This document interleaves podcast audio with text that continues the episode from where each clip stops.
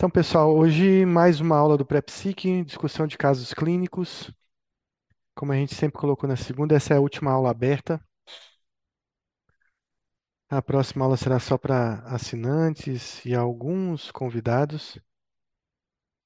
Então, quem não assinou o curso aí, se apressem porque a turma está fechando e a gente vai iniciar uma turma que vai com duração de um ano aí, sempre com essas discussões. Nunca deixe de assistir às aulas básicas que tem lá no portal. A gente está no módulo ainda de humor, mas a gente já vai entrar no módulo de psicose ou de ansiedade. E essas aulas básicas são importantes para a discussão dos casos e a gente conseguir discutir aqui tratamento, discutir medicamento, que eu acho que é mais interessante para a prática de vocês. E hoje eu vou falar sobre como eu prescrevo cetamina na depressão, quando eu indico cetamina na depressão, quando eu, eu percebo que o paciente só vai melhorar com ketamina ou cetamina. Então, é um caso clínico número 8. E é um paciente desses que a gente já conhece bem, que faz, faz parte da prática diária né, de quem lida com pacientes graves. São os pacientes que a gente mais aprende sobre farmacologia, a gente mais acha saídas inovadoras e tenta resolver quadros bem difíceis.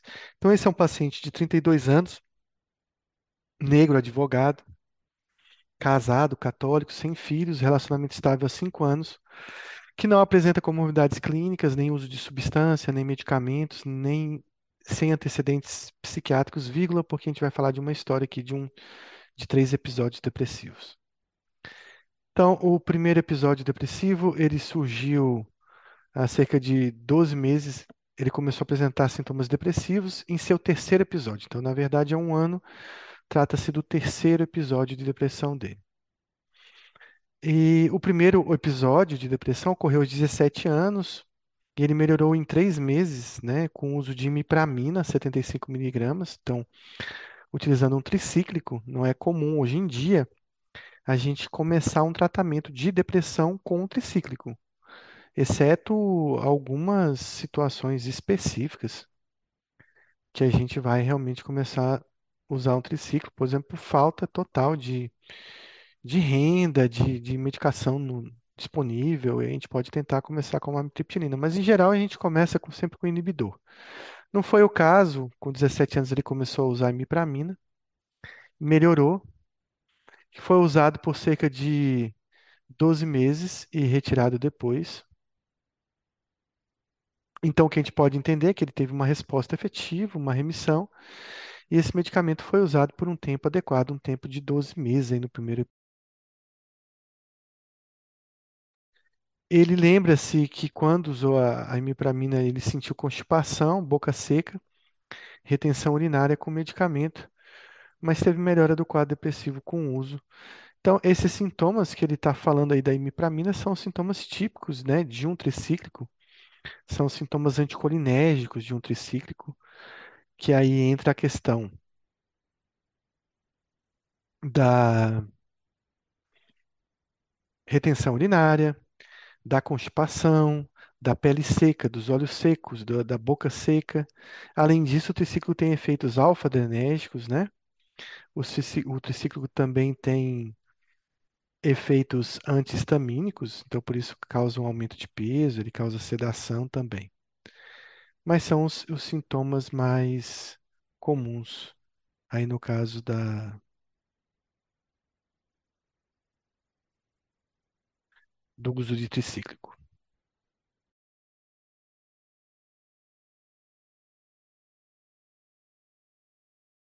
Bom, o paciente ele teve então esse primeiro episódio, depois ele teve um segundo episódio depressivo aos 26 anos, em torno de 9 anos depois, né, onde ele utilizou fluoxetina, 80 miligramas por um ano, com remissão dos sintomas. O medicamento foi retirado depois. O mais interessante é que, é que ele teve já no segundo episódio uma remissão já utilizando inibidor. E o mais interessante é que esse inibidor ele chegou até uma dose máxima de fluoxetina. Então, ele é um paciente que precisa de doses altas. Isso não aconteceu com a imipramina. A imipramina inicialmente foi usada numa dose inicial. A gente pode dizer que o início da dose antidepressiva de um tricíclico é em, em torno de 75 miligramas para a maioria dos tricíclicos. Eu posso dizer isso para clomipramina, para mitriptilina, para imipramina, para maprotilina. Só nortriptilina que começa o efeito antidepressivo com 50. Então, no início, né, da, da, do efeito antidepressivo, ele já teve uma melhora. Mas aqui, com a, o inibidor, com a fluoxetina, a gente percebe que a melhora só aconteceu quando ele usou uma dose muito alta, dose de 80 miligramas, mas tudo bem, ele teve remissão, ele melhorou. É, e fala que nesse último episódio, mais grave que os anteriores, iniciou novamente fluoxetina, chegando à dose de 80 miligramas em oito semanas, sem melhora do quadro. Então, a gente está falando do terceiro episódio. Ele teve um agravamento de cada episódio, agora aos 32 anos ele tem um episódio mais grave. Ele volta a utilizar um remédio que anteriormente funcionou, que é o que a gente tentaria de novo. Ele chega à dose máxima num período curto de tempo, de quatro semanas. Então, provavelmente ele começou, sei lá, com 10 miligramas, foi para 20 em 14 dias, com 30 dias já estava em 40, ou com, com 45 dias já estava com 60 e com dois meses de tratamento, oito semanas, ele já estava com a dose máxima. Então, quem titulou, titulou a dose bem acelerada, bem eficaz, digamos assim, para uma resposta que ele queria dessa depressão. E ele não responde. Então, o que que a gente vai fazer aqui? Eu tenho um antidepressivo, fluoxetina, está na dose máxima, não funciona, então eu tenho várias opções que eu posso utilizar. Eu posso trocar de remédio, eu posso usar uma dose off-label de fluoxetina, eu posso potencializar com lítio antipsicótico, combinar medicamentos, como combinar um triciclo, combinar uma mirtazapina, uma trazodona, uma bupropiona. Enfim, eu tenho várias saídas para esse paciente. Mas vamos ver o que, que o condutor desse caso resolveu fazer. Ah, uma, uma dica é: a fluoxetina teve alguma resposta ou nenhuma resposta? Se ela não teve nenhuma resposta, aí você vai fazer vários questionamentos. O primeiro é se ele tomou mesmo, se a marca era boa, se ele usou de forma adequada. E o principal questionamento é alguém que chegou na dose máxima de fluoxetina sem nenhuma resposta, provavelmente é um paciente refratário à fluoxetina. Não adianta insistir muito nela e não adianta insistir muito em outro inibidor, porque talvez você perca tempo. Mas no caso, parece que ele teve alguma resposta com a fluoxetina. Então não melhorou tudo, mas teve uma resposta. Então ele estava com essa prescrição, 80 miligramas de fluoxetina ao dia. Fluoxetina tem que ser usado pela manhã ao meio-dia. É importante fracionar por conta dos sintomas gastrointestinais, mas não fracionar deixando uma dose de fluoxetina à noite, porque pode provocar insônia. É uma droga ativadora. Mas existem relatos de pacientes tomando fluoxetina que sentem sonolência. E foi associado um clonazepam, provavelmente por uma insônia, uma ansiedade que ele tinha à noite, era a prescrição dele. Então, o que, que foi feito aí nesse primeiro caso? Então, alguém teve a ideia: bom, a fluoxetina teve um pouco de ação, vou então potencializar com lítio, né? Tá certo? Não está errado. Você usa o inibidor, o paciente não respondeu. Ah, mas eu tentaria, sei lá, um dual. Não importa. Aí é uma tentativa sua, vai da sua experiência, do seu gosto pelas medicações, mas não está errado aqui já de cara iniciar o lítio. Então, o que que ele fez? Ele iniciou o lítio 300 miligramas de 12 em 12 horas, tentando potencializar essa fluoxetina, e ele conseguiu uma litemia após 14 dias de 0,8 miliequivalente por decilitro. Para potencialização, essa litemia está ótima. Às vezes, você consegue potencializar os antidepressivos com doses bem mais baixas de lítio. 0,3, 0,4, 0,5, 0,6, até doses abaixo de 0,6, que são doses que não são terapêuticas para doença bipolar. Não são estabilizadores de humor, mas podem ser potencializadoras. E aqui no caso, ele está usando uma droga que é até inclusive uma dose que é estabilizadora do humor. Então o que acontece? Ele usa o lítio, espera um tempo e o paciente mantém sintomas depressivos. Então, essa prescrição aqui não está funcionando e ele, por opção, resolve insistir nela como poderia ter trocado tudo, insistir nela acrescentando aí quetiapina para potencializar mais ainda. Então, tem a fluoxetina, clonazepam, carbonato de lítio, e agora ele vem acrescentar a quetiapina já numa dose alta, entrou com 300 miligramas à noite.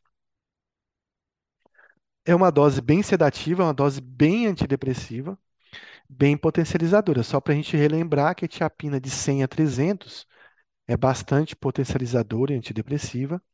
A partir de 300 ela se torna muito antipsicótica, até 800 miligramas. E antes de 100, a quetiapina basicamente só produz sono. Então ele passou uma dose efetiva de quetiapina. E a gente espera agora que com dois potencializadores, esse, essa fluoxetina consiga melhorar o paciente. Mas ele melhora do sono, mas sem remissão da depressão. Então é tentado uma troca de inibidor. Ah, vamos lá. Então, é aqui em cima, ele troca o inibidor, estou aqui falando primeiro, e ele faz uma troca de fluoxetina por fluvoxamina, que vai chegar até a dose de 250 miligramas, que é a dose máxima de fluvoxamina. Se você me perguntar se eu trocaria de inibidor, eu diria talvez não, eu diria para um dual, uma associação de dual mirtazapina, enfim. Mas ele optou por trocar pela fluvoxamina. É, como é que tá aí o som? Como é que tá a imagem para vocês? Tá tudo ótimo, professor. Deixa eu fazer uma, uma pergunta. É, colocando essa quetiapina aí como potencializadora, é, já também com dose antidepressiva, o senhor já entraria com 300, se fosse o seu, a sua droga de escolha aí? Ou você é, colocaria isso aí de maneira mais, mais é, não tão agressiva assim? Aument- começaria com, com doses mais baixas e cavalgando aí em relação a essa dose? Sim, no caso da quetiapina, sim, eu começaria com 100 e iria aumentando rapidamente até 300. Eu já entrei com 600 miligramas de quetiapina num paciente, é, já fiz isso, de entrar assim, o paciente chegar e eu passar 600 miligramas de quetiapina. Porque o pessoal assusta quando a gente faz isso, né? Ou você chegar a passar 20, 30 de olanzapina, assusta. Mas a gente passa 6 de risperidona com muita, com muita frequência, eu entro com 6, 9 miligramas de risperidona. Então, por que não entrar com quetiapina? O grande problema é a sedação inicial. Mas era um paciente que eu queria sedação, um paciente que estava em mania. Raramente, vocês já viram na aula passada, eu trato mania com, com olanzapina e risperidona na fase aguda, mas esse paciente especificamente era um paciente que já tinha experiência com esses dois remédios e optei por iniciar a quetiapina. A dose antidepressiva da quetiapina, ela é. Então, eu vou, eu vou escrever aqui no chat que vai ficar mais fácil para a gente entender.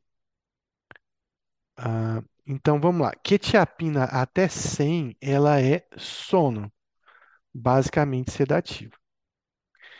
Né? Quetiapina de 100 a 300, ela é estabilizadora do humor e antidepressiva. Claro que quando mais eu aumento a dose, provavelmente mais ela se torna estabilizadora do humor e mais antidepressiva. Então, talvez 400 seja mais estabilizadora do humor do que 300. Mas a partir de 300, ela ganha um efeito antipsicótico. Não é que ela perde o efeito estabilizador do humor.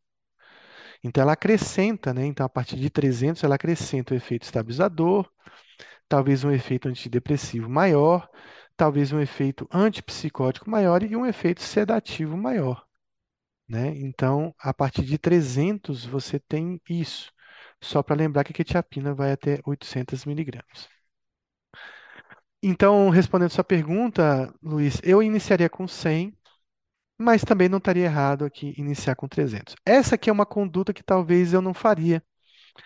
Eu não, eu, eu não tentaria fluvoxamina depois dessa fluoxetina. Eu tentaria depois, talvez. Eu tentaria um dual aqui. Mas o que a gente tem que entender é que nenhuma dessas condutas aqui estão erradas. Ele está com um paciente super refratário, esse paciente já tem lítio, quetiapina, um inibidor, não está respondendo a nada. Então, é um paciente refratário, sim. Bom, como a aula é de cetamina, você pode perguntar, não já era para ter entrado com a cetamina? Não já era para ter iniciado a ketamina?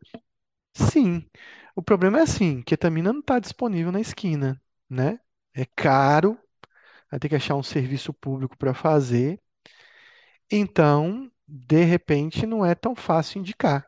Querer indicar, a gente quer indicar, às vezes, no primeiro antidepressivo, pessoal. Se eu, é, é, é, eu vou falar depois de um estudo para vocês, que eu nem coloquei aqui no slide, mas eu vou falar, eu vou contar sobre esse estudo para vocês, que é um estudo recente.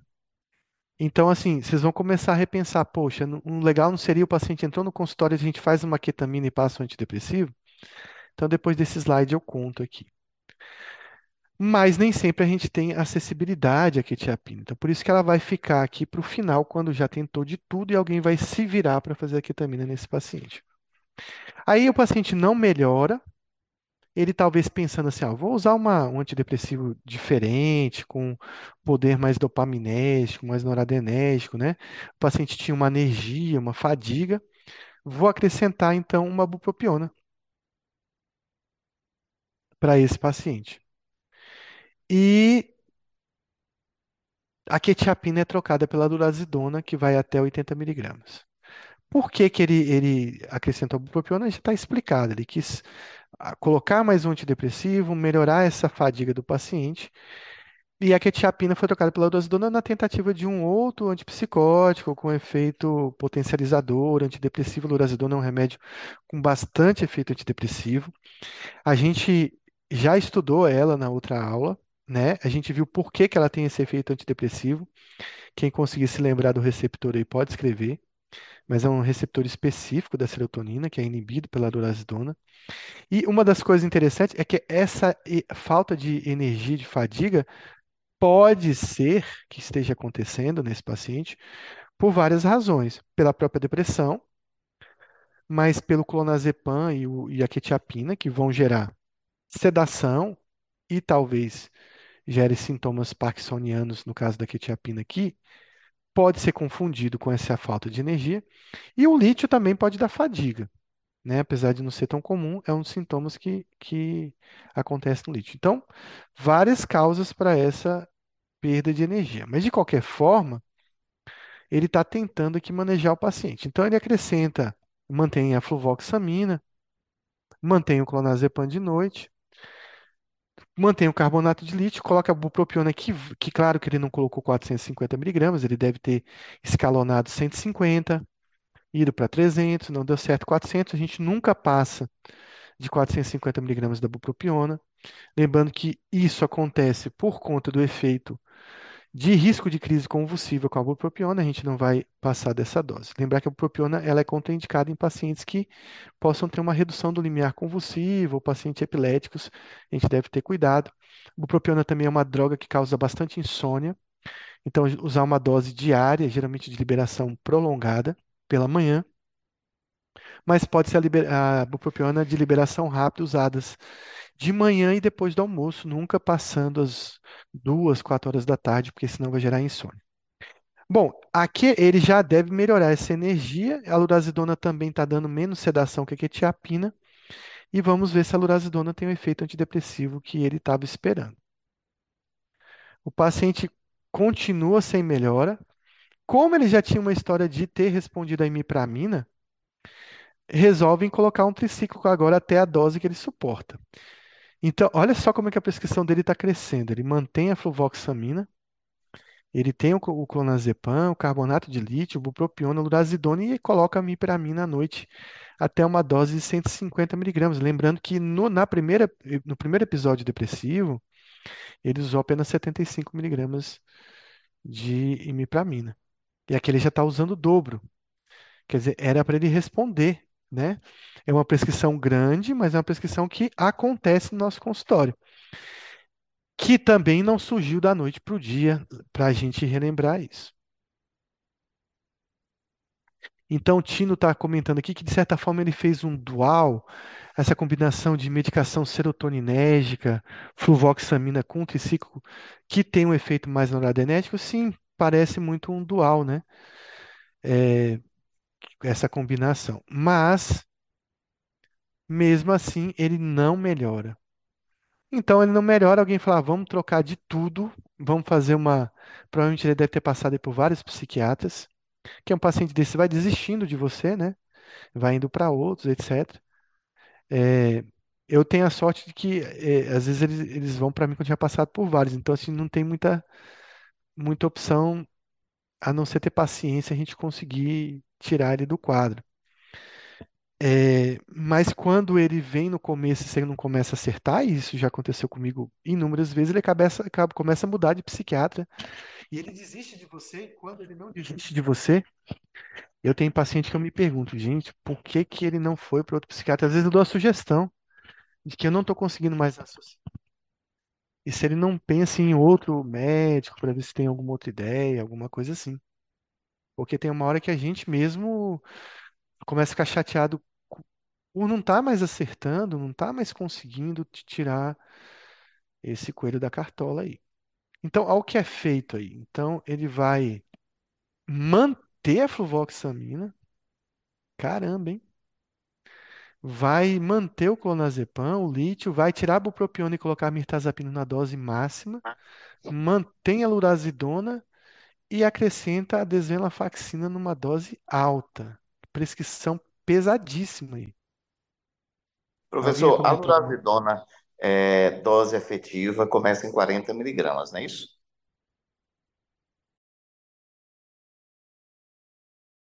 Luiz, ela já é efetiva em 20 para depressão. Ela talvez não seja tão efetiva para a estabilização do humor, efeito antipsicótico em 20. Mas quadros depressivos podem responder a 20 sim.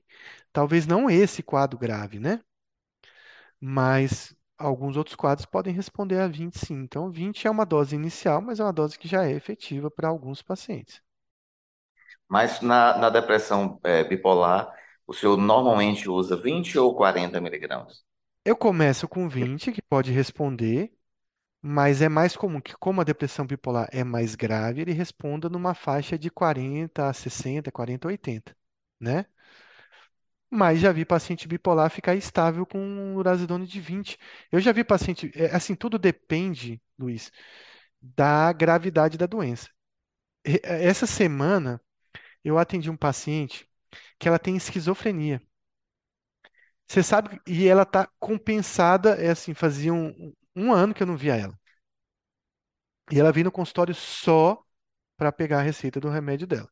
Tem uma esquizofrenia paranoide que está compensada há anos com 20 miligramas de lurazidona. Ela não usa nenhum outro antipsicótico.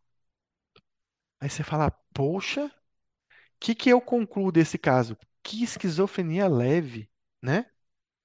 Para você compensar com 20 de lurazidona uma esquizofrenia, é porque a paciente tem um quadro bem leve, bem tranquilo. Não é o normal do nosso dia a dia. Mas você tem bipolar que compensa doença bipolar só com lurazidona de 20, de 40, não precisa de outro estabilizador do humor, mas ele está no cenário dos quadros leves, né? Então a gente tem que entender isso. Tem paciente que, que não vai sair da risperidona, do haloperidol, que vai precisar de clozapina, tem paciente que vai precisar de doses mínimas. O que você tem que fazer é, é tentar é, começar por baixo e tentando manejar o paciente. Essa paciente da lurazidona, se eu não me engano, ela usava assim, tioridazina, Supan, Supirida, uns antipsicóticos antigos, em dose baixas há muito an muitos anos, com bastante efeito colateral. E eu devo ter sugerido para ela, "Ah, vamos usar um antipsicótico novo. Passei lurazidona, fui retirando e deu certo. Então, pode acontecer de doses menores serem efetivas. Bom, o paciente não melhorou, e aqui a gente vai ter que se virar para fazer uma cetamina nele. Poderia ser ECT, poderiam ter, ter tentado tirar tudo, passar um imal. Eu tive um paciente recente agora que eu tive que tirar tudo, passar imal, porque ele fez algumas sessões de cetamina, mas não conseguiu completar o, o curso de cetamina e foi pro imal e não tá, não estava respondendo a nada. Mas, enfim, você poderia ter tentado outros antipsicóticos, outros antidepressivos. Eu acho que aqui, ó, desvenla, mirtazapina, fluvoxamina, são três anti- antidepressivos muito potentes, é, potencializados por urazidona e carbonato de lítio. Esse paciente tem pouca chance de responder a remédio, né? A remédio comum que a gente utiliza. Então, foi indicada cetamina. Eu- O senhor tentaria o IMAL aí, é, já com uma certa antecedência, depois dessa quantidade de medicação aí, você já tentaria o IMAL antes da cetamina? Já teria tentado se fosse um paciente seu?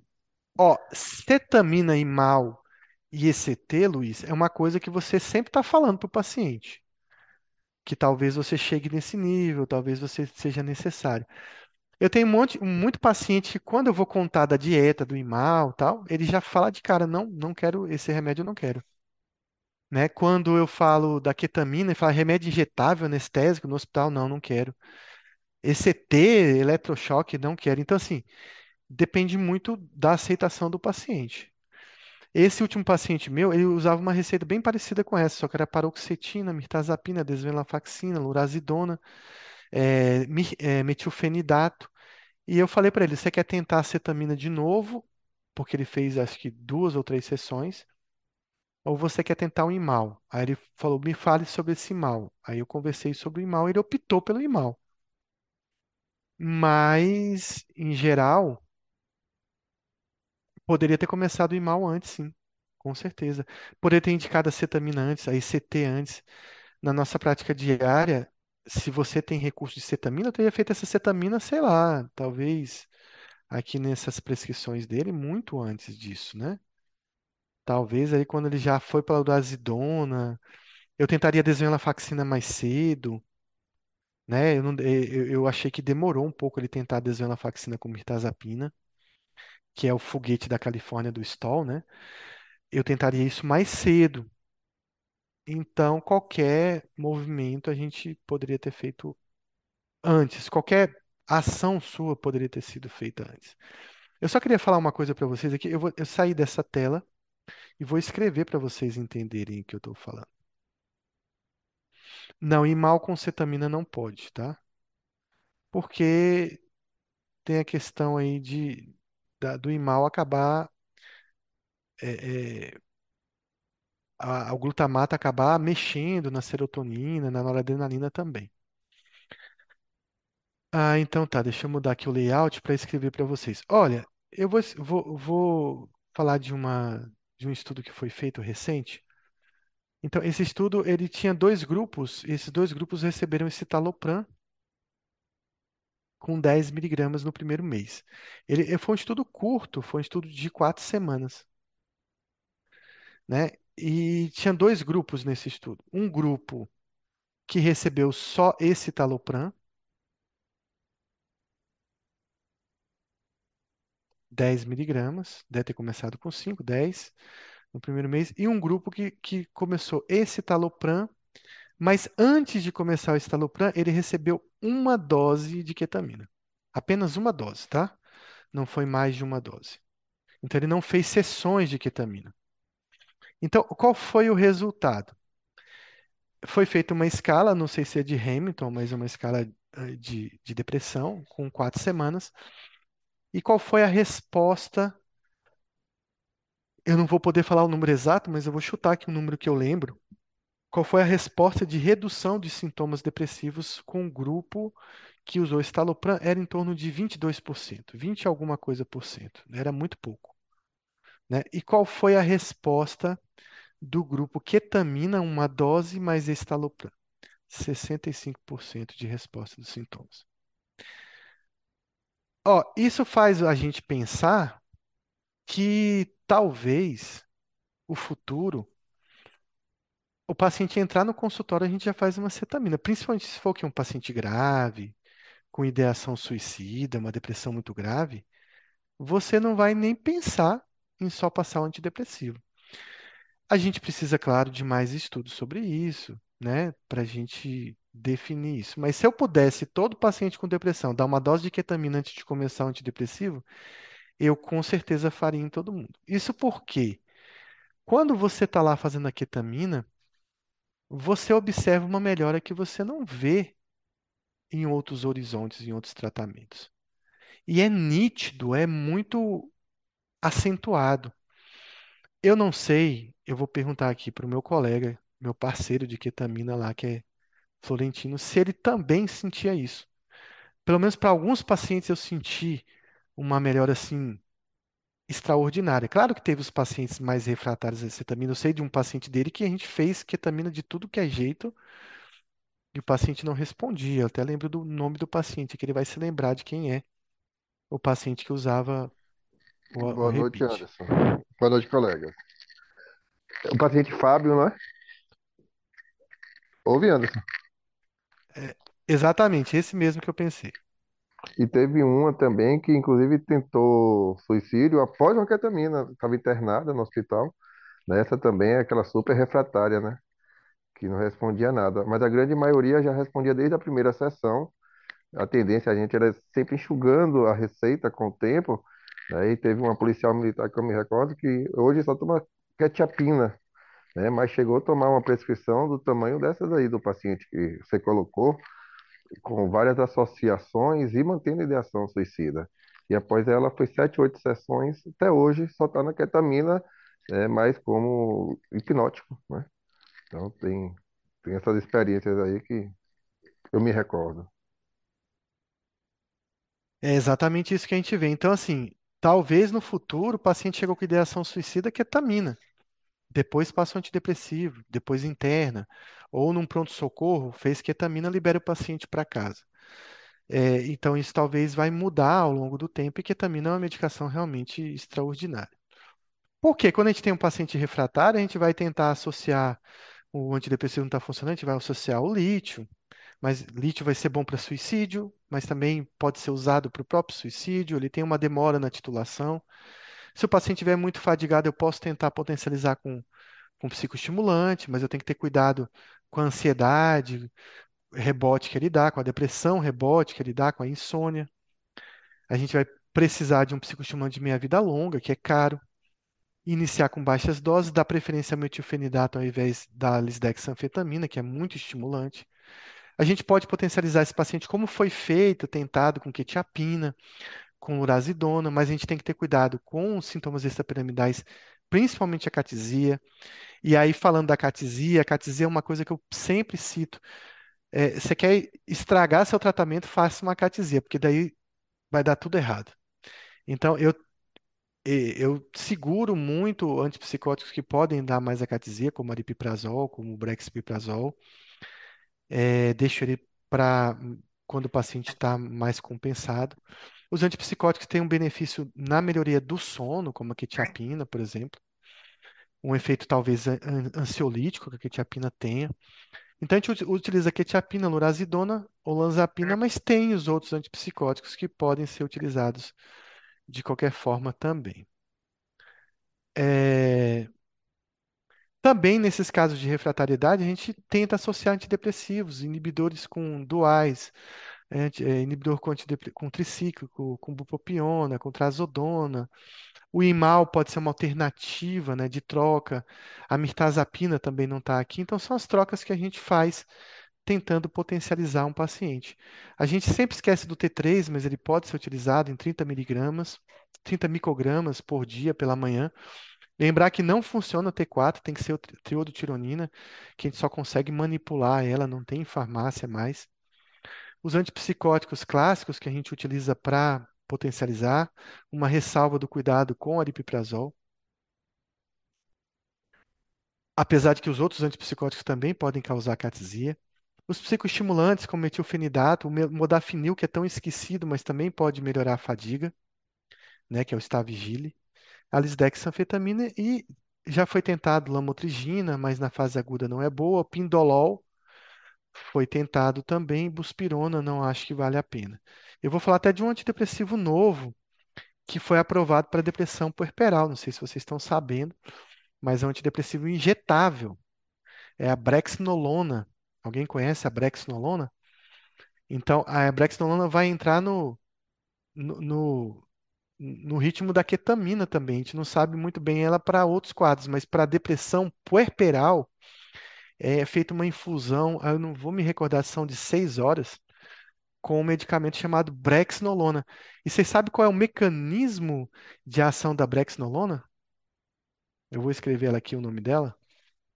Qual é a via que ela mexe? Ela já foi aprovada pela FDA esse ano, tá?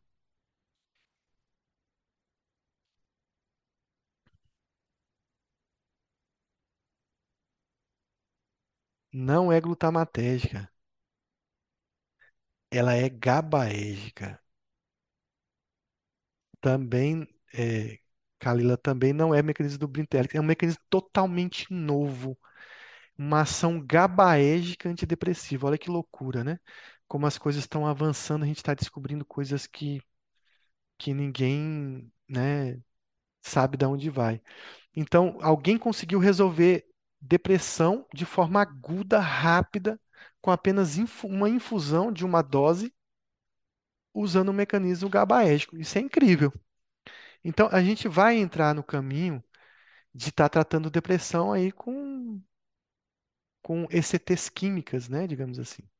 Então, a gente tem a mirtazapina, a bupropiona, a ketamina, que eu vou falar, a ECT e EMT, Também AINES foram estudados, né? A questão do, do perfil inflamatório do paciente, Botox, minoxiclina, que é um antibiótico, que também estão em estudos para depressão.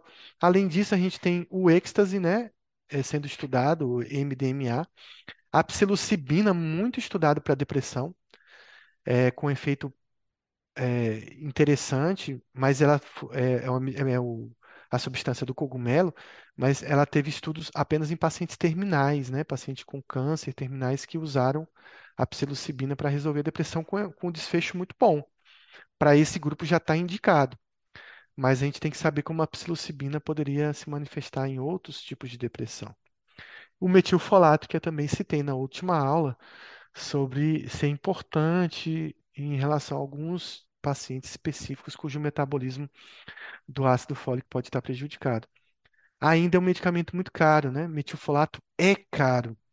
É quase no preço de um Luvox, de um Revoc.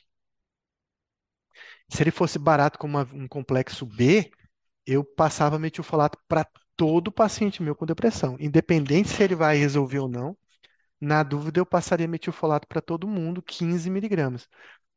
Mas aí tem a história, é um alto custo, no- vai, vai ter que reservar para um paciente específico, obeso, com PCR elevado, fator de necrose tumoral elevado. É, a gente passaria. Qual é o grande problema dos medicamentos, né? Então, assim, a depressão é uma doença crônica, a indústria farmacêutica tem grande interesse em produzir remédio para a doença crônica. É uma doença sistêmica, é uma doença que envolve vários sintomas físicos, né, e, e- e mentais, que interfere de forma recorrente, né, na atividade interpessoal, social, ocupacional. É uma doença de jovens e que apresenta uma taxa de resistência de pelo menos 30% dos pacientes. Então, com resistência alta. Bom, eu, eu sou otimista, mas a maioria da literatura fala que a gente não tem uma visão muito otimista da depressão.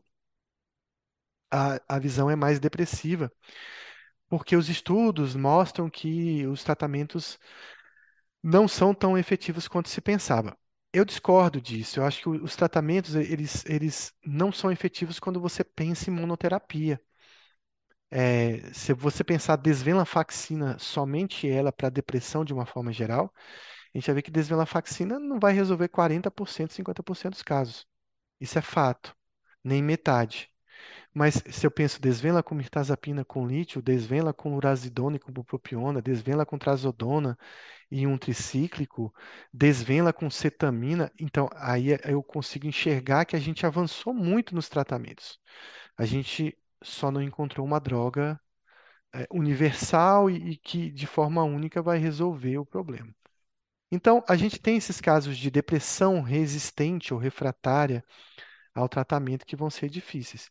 E são doenças que têm mais comorbidades clínicas, que geram duas vezes mais hospitalização, que provocam, né, internações de, de, de longa data no hospital e, e aumentam aí reduz em sete anos o tempo de vida das, das pessoas.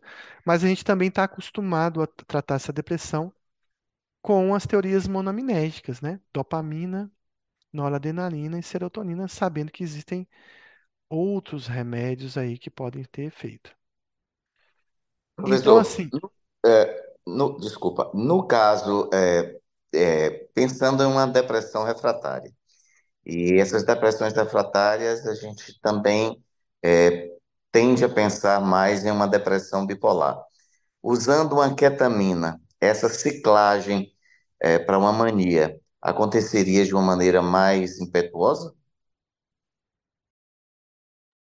não, não, não é descrito o, o- a ketamina como um fator de risco para ciclagem para mania, não. Interessante que ele provoca sintomas dissociativos, que ele pode provocar sintomas psicóticos, mas assim, nem na literatura, nem na minha prática de pacientes bipolares com depressão, a gente tem uma incidência alta. Claro, é um risco toda vez que você faz EMT, que você faz ketamina, ou que você está utilizando antidepressivo num paciente é, bipolar, né? Principalmente porque você vai potencializar o antidepressivo, você tem um risco de virada.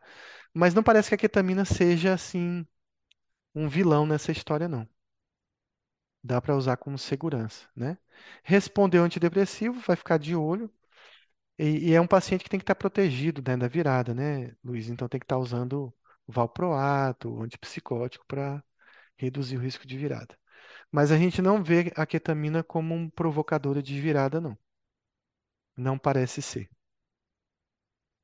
Agora, claro, num paciente psicótico, a ketamina pode não ser bem-vinda, né? Porque pode piorar esses sintomas psicóticos. Então, a, a depressão refratária ela está relacionada a uma demora em iniciar o tratamento. Isso gera uma menor chance, né, de remissão. É, esses pacientes têm mais atrofia no hipocampo, então mais problemas de memória, né? Mais risco de desenvolvimento de, de demência de Alzheimer. Eles também estão relacionados a mais lesões eh, frontais, a ter mais episódios depressivos, com episódios mais duradouros, e uma pior resposta ao tratamento. Deixa eu ver aqui. O que que vai passar aqui? Bom, a, a gente tem 55 moléculas de antidepressivos e todas são monoaminérgicas, né? A gente tem algumas as- exceções, mas a maioria são vão trabalhar na dopamina, na serotonina e na noradrenalina. O que a gente está vendo agora é a indústria correndo atrás de outras outras vias.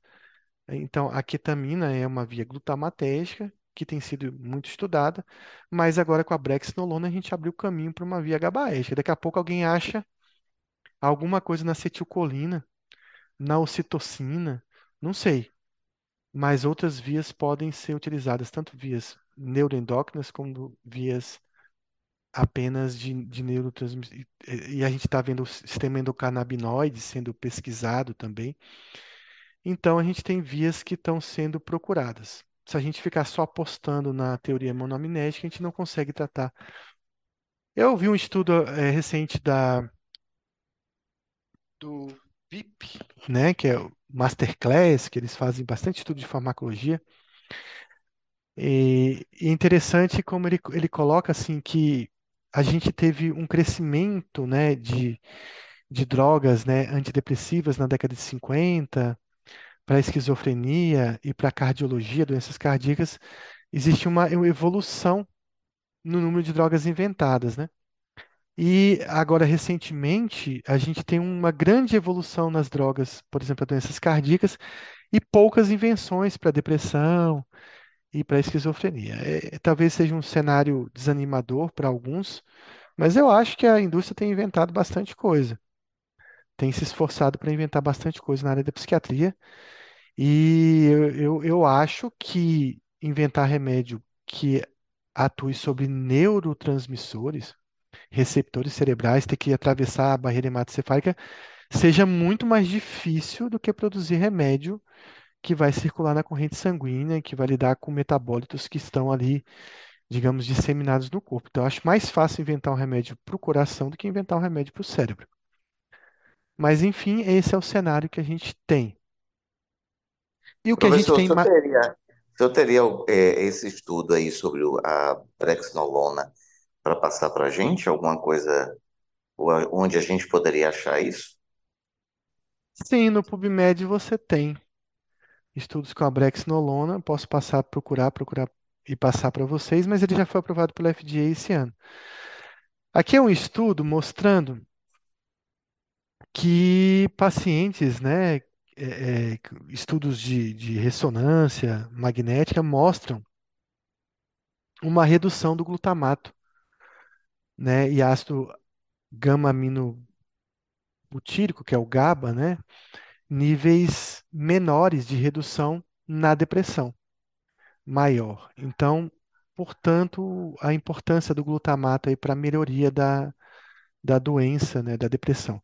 E, uma coisa interessante é que se você tem um paciente refratário, seja ele esquizofrênico, bipolar ou depressivo, e você não está obtendo resposta para ele, pense no glutamato. Pense em utilizar uma medicação glutamatérgica. Talvez seja uma saída para alguns pacientes que vocês têm refratários. Então, quanto mais episódios, quanto mais refratária essa depressão, mais a teoria glutamatérgica se encaixa nesse caso.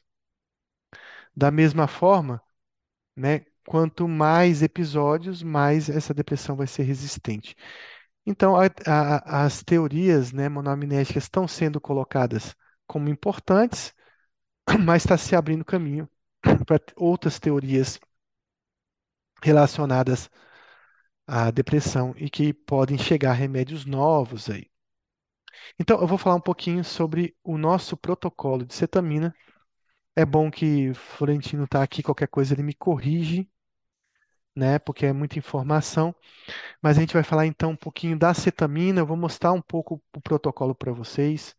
Vou mandar lá no grupo que o Luiz já me pediu, é completo. Ele ele ele está de certa forma bem escrito, mas ele precisa de algumas correções, até correções ortográficas, mas dá para entender. Então, a primeira coisa é então a gente falar um pouquinho sobre o que é cetamina, né? Ketamina. É, a dose da ketamina utilizada para que foi utilizada como antidepressivo é uma dose baixa, uma dose não indutora de anestesia, talvez uma dose dissociativa, digamos assim. E Luiz também pode me corrigir, viu, Luiz? Porque você conhece ketamina em mais que todo mundo. Então, é uma dose de 0,5 miligramas por quilo. Se eu não me engano, uma dose anestésica em torno acima de 2,5 miligramas por quilo. Acima de um já tem resultado, professor. Já tem Aí, resultado? normalmente, já. Normalmente nós usamos 2 miligramas por quilo. Normalmente. Certo. Então, meio estaria bem abaixo dessa dose anestésica, né? É, o efeito em, em 24 horas é de 80% de resposta, pelo menos na ideação suicida, né? E esse efeito com as sessões seguintes vão reduzir em 90% a ideação suicida de um paciente. Isso varia muito de paciente para paciente e varia muito a questão de quanto tempo a ketamina faz efeito, né? Em geral, a primeira sessão dura 24 a 48 horas de efeito. Conforme a gente vai repetindo as sessões, parece que o paciente vai ter um efeito mais sustentado antidepressivo, aumenta para 72 horas, depois para 4 dias, e conforme a gente vai repetindo, esse efeito vai sendo é, é, mais prolongado. Mas as primeiras sessões geram uma melhora, uma meia-vida em torno de 24, 36, no máximo 48 horas. Então a gente tem que estar atento a isso. Então, ela é um antagonista do receptor N-metil-D-aspartato, o NDMA, NMDA, escrita para indução, né, de anestesia geral, também para depressão resistente, de forma experimental, mas isso disseminou no mundo de forma muito intensa, então está sendo uma indicação formal hoje em dia, mas também usado na dor, na dor neuropática, na sedação, na fibromialgia. Existem muitos estudos de ketamina para dependência química de cocaína, para toque, para mal de Alzheimer, mas a gente para ansiedade, mas a gente precisa ainda de mais estudos relacionados a isso. De forma geral, dor e depressão, ideação suicida, no caso da psiquiatria, a gente sabe que ela tem um efeito importante. Então, o mecanismo, ela tem, ela liga-se ao sítio de uma substância que já foi utilizada como droga, é utilizada como droga nos Estados Unidos, que é a fenciclidina, do receptor NMDA. O que ela faz é um downstream de, do glutamato, estimulando os receptores do glutamatérgicos, incluindo o receptor AMPA, né? Então, o AMPA ele tem um efeito em doses subanestésicas, né? A ativação de várias cascatas de transdução que causam a expressão de proteínas sinápticas e aumento de densidade dos, das espinhas dendríticas, né? Então, tem a, uma proteína chamada proteína derivada da rifamicina, que é uma, uma, uma proteína relacionada à questão dessa, desse aumento de densidade aí dos, dos dendritos. Então, de doses também subanestésicas, ele produz uma sensibilização central, uma hiperagiosia e uma tolerância aos opioides. Ele tem um efeito antidepressivo e alívio na ideação suicida, que pode ocorrer dentro de horas, mas duram inicialmente alguns dias. Tem um efeito na dor neuropática, mas isso também pode levar semanas para ter um efeito complexo, completo. Existem estudos mostrando que a ketamina pode substituir uma ECT, ela pode ser uma droga para iniciação antes de fazer ECT, e existem pacientes refratários a ECT que também responderam à ketamina. Da mesma forma, tem pacientes que não respondem à ketamina que podem responder a ECT. Bom, então a ketamina ela aumenta o glutamato, ela diminui o GABA e ela age sobre os receptores AMPA glutamatérgicos, aumentando dopamina em algumas regiões, aumentando a expressão do BNDF, que é o fator de crescimento neuronal, e aumentando essa proteína chamada via mTOR, que está relacionada à expressão dos, dos dendritos, né, digamos assim. Uma coisa importante é que a cetamina ela diminui o GABA. E uma coisa interessante é que o GABA diminui o efeito da cetamina. Então, Luiz vai confirmar aí para mim que o anestesista gosta muito de usar benzo junto com ketamina, não é isso? Explica por quê, Luiz. Com certeza. Quando você usa o benzo, você, os efeitos dissociativos diminuem bastante. É, porque aí a, a- o benzo, ele compete, né? Ele, ele age em cima do GABA. E aí contrabalança esse efeito dissociativo.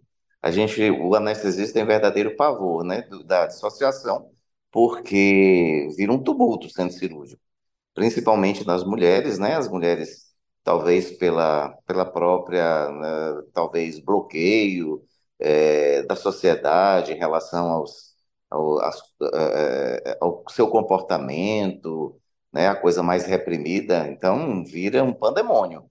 Então conversa alto, fala muita bobagem, normalmente coloca, fica, as conversas são muito sexualizadas, né? É, e aí, normalmente, as enfermeiras têm verdadeiro pavor disso. Normalmente, os, os anestesistas cirurgiões convivem muito bem com isso, fica até mais animado o ambiente lá, mas basicamente é por causa da dissociação. Então, talvez por isso, na, na questão da prática da ketamina, a gente não.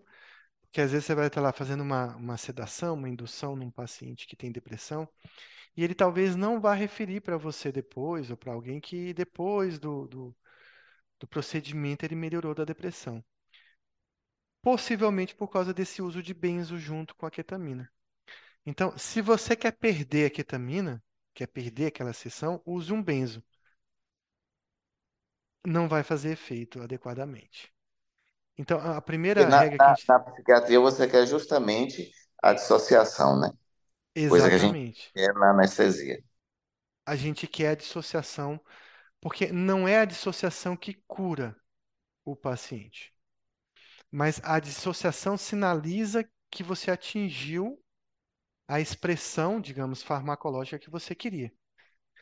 Uma coisa interessante, Luiz, é assim, ECT, né? Você pode pensar, ah, não, mas foi a dissociação que melhorou, é tipo um efeito placebo, o paciente viajou e melhorou. Não é isso que acontece. Eu vou explicar a questão da ECT, eletroconvulsoterapia. Na ECT, o paciente ele está sobre uma indução anestésica, está sedado, digamos assim, para receber o choque que vai provocar a crise convulsiva. Então, ele não está tendo consciência do que está acontecendo. Ele não sabe se convulsionou, se não convulsionou, a não sei que alguém conte para ele. Aliás, até nós não sabemos se ele está convulsionando, exceto pelo monitor de eletroencefalograma que está acusando a crise convulsiva, ou pelo membro que é garroteado para não receber o relaxante muscular, e a gente vê que ele está convulsionando pelos movimentos tônico-clônicos que ele realiza naquele membro. Então a gente só sabe que ele está convulsionando por isso. Você pode dar o choque elétrico que você quiser. Você pode dar mil choques de corrente contínua naquele cérebro para provocar uma mudança na depressão. Mas se ele não convulsiona, ele não tem resposta. Então, não é a corrente elétrica que melhora o paciente, é a crise convulsiva que melhora o paciente nesse ET. Por isso que você precisa provocar a crise convulsiva, senão você não vai ter resposta. Aqui é, é um pouco parecido. Não é a dissociação que cura o paciente, mas se você não provoca a dissociação, ele não melhora. Os pacientes que não, ah, não senti nada, também não melhoraram da depressão. Os pacientes que ficaram distantes, ausentes durante as sessões, eles perceberam uma melhora da depressão. Então, a gente precisa provocar a dissociação e a gente precisa evitar remédios que evitam essa dissociação. No caso, o benzo. Lá na ECT vai ser a mesma coisa. Você não vai usar benzo antes de fazer um ECT. Por quê? Benzo aumenta o limiar convulsivo. Vai ser, você vai dificultar a crise convulsiva acontecer. Aqui é basicamente uma ECT química. A ketamina eu apelidei um tempo atrás de ECT química. É a mesma coisa que está fazendo um ECT, ou bem parecido mas através de um remédio sem o paciente convulsionar. Não convulsiona, mas dissocia. Se você dá o GABA, ele não dissocia. E aí ele não melhora. Então, o que a gente faz? 24, 48 horas antes, interrompe o benzodiazepínico do paciente. E evita de usar, então, na verdade, durante entre as sessões, a gente tenta evitar de usar o clonazepam, o, o benzodiazepínico, se possível, usar de meia-vida curta, né? Um alprazolam, porque já perdeu um pouco o efeito quando ele vai fazer a ketamina. Então, essa é uma recomendação que a gente tem que lembrar. Aqui mostrando né, o efeito né, da ketamina com 0,5 miligramas, né? E mostrando o seguinte, que quando você faz uma dose de ketamina, essa primeira dose, você tem uma redução drástica dos sintomas depressivos.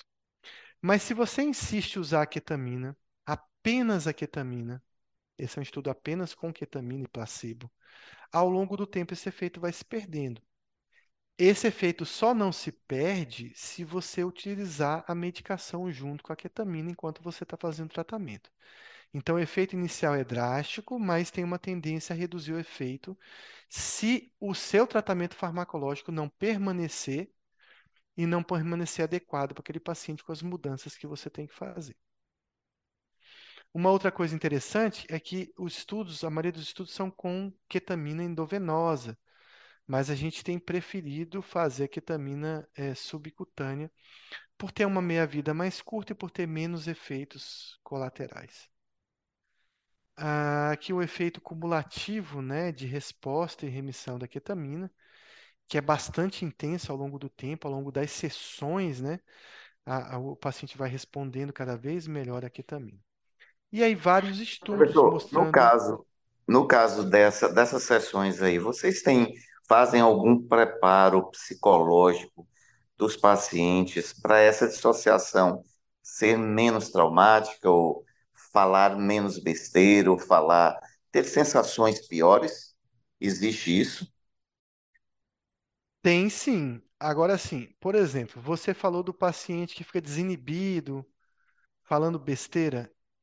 Ó, Luiz, eu fiz várias cetaminas aí no, na pandemia. Eu não vi nenhum caso. Nenhum caso. Você viu, é, Florentino, algum caso de dissociação nesse sentido? Professor, é, eu via ficar mais desinibido, mas não chegava a, a sair, digamos assim, do tom, não. Algumas pacientes falavam, ah, é, a enfermagem até brincava, algumas pacientes, ah, doutor, eu tô na praia, né? É, mas nada demais, né? Mas geralmente eram mulheres, né? Quando tinha assim mais, mais empolgação, geralmente, igual o Luiz falou, eram mulheres.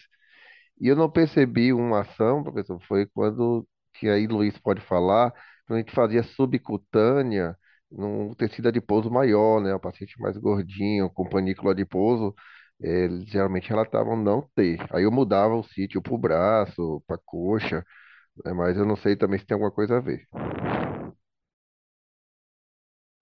A absorção ser mais rápida quando, quando, quando o panículo era menor, é isso? Isso, quando tinha um panículo adiposo, que a gente fazia no abdominal, né? Como se fosse uma insulina, né? E eu percebia que não tinha dissociação, não. Aí eu mudava o sítio para um que tem um mais um panículo menor ou fazia endovenoso.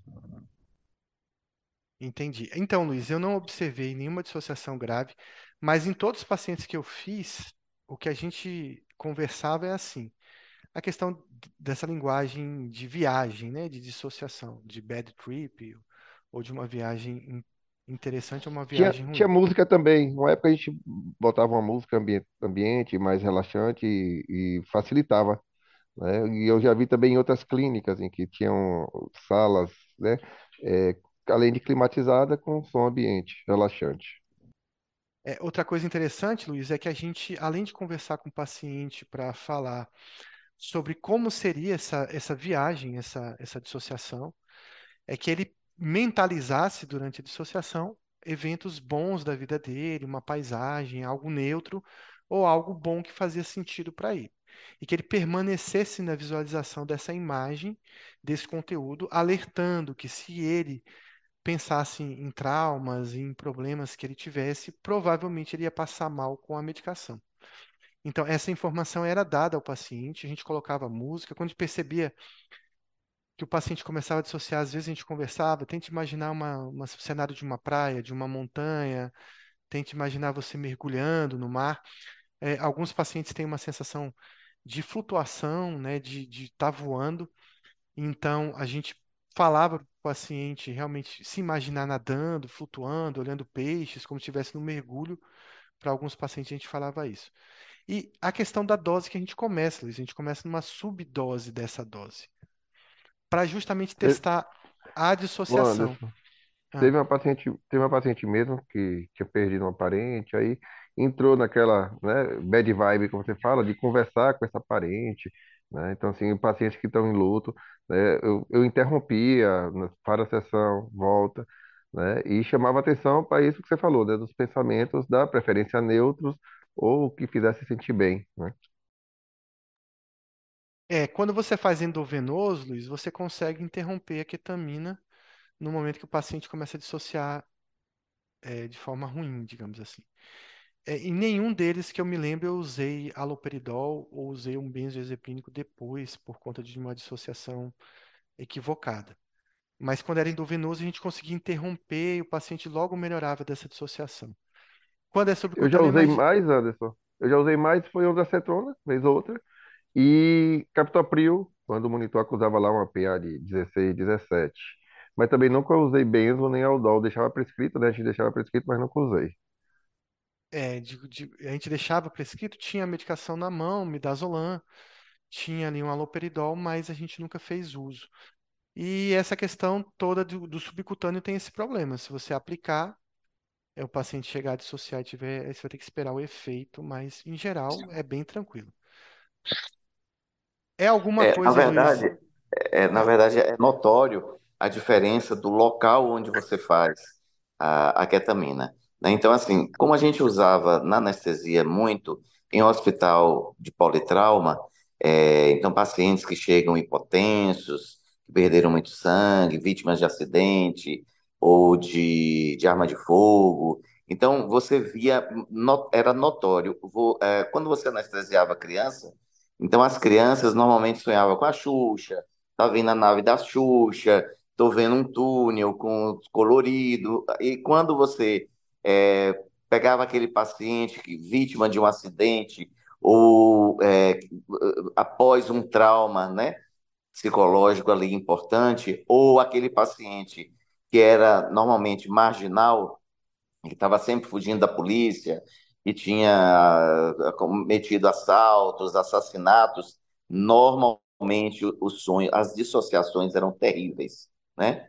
E aquelas mulheres que normalmente né, eram mais reprimidas e que tinham alguns desejos reprimidos, essas mulheres soltavam tudo, absolutamente tudo, né? Então, assim, as enfermeiras sempre, né, entravam na sala e falavam, doutor, pelo amor de Deus, manda essa mulher bota essa mulher para calar a boca aí, porque o centro cirúrgico inteiro está se divertindo às custas dela.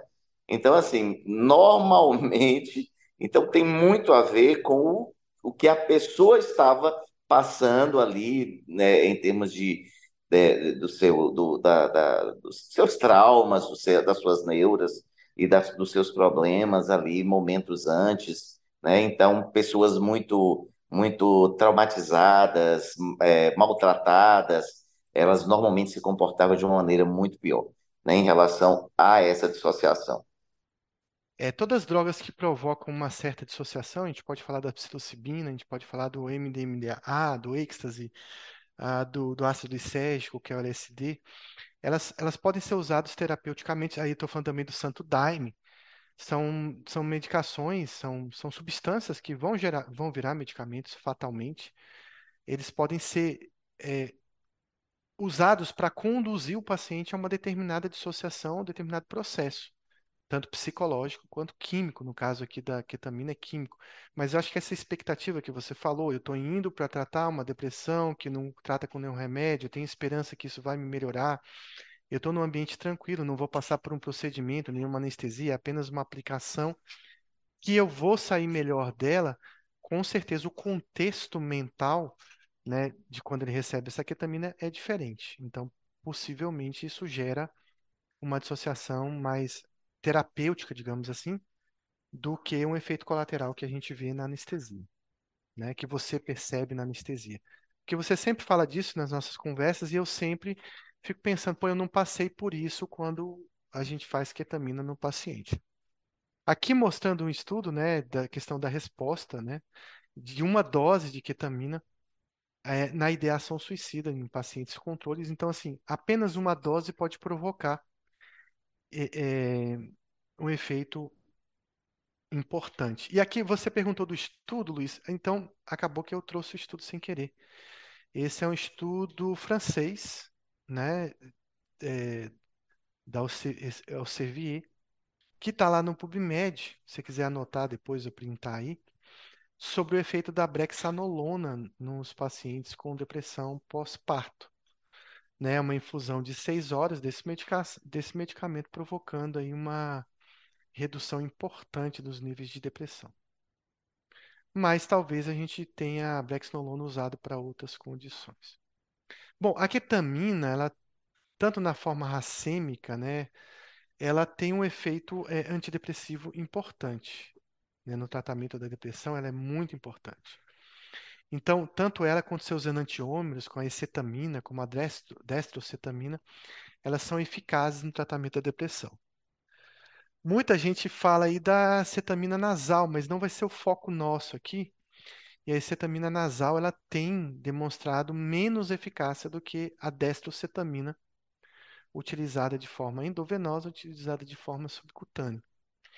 E a gente se baseou aqui, Florentino é, é o meu colega que, que fez, ainda faz, né, ketamina comigo aqui no, no serviço público aqui do Hospital Prado Valadares, onde eu trabalho que é um serviço assim inovador. A gente não tem, talvez tenha um serviço só na, na UFBA e a gente não conhece outros serviços públicos. Aqui é um hospital periférico, mas a gente conseguiu montar durante um tempo um serviço de ketamina e está tentando montar, remontar de novo aí em outros hospitais. Então a gente se baseou nesse consórcio brasileiro de tratamento com ketamina, um consórcio lá do, do núcleo, né, de neurociências da, da, da Unicamp. Também tem um- uma vertente no IPQ, no Hospital das Clínicas, e também na Universidade Federal da Bahia.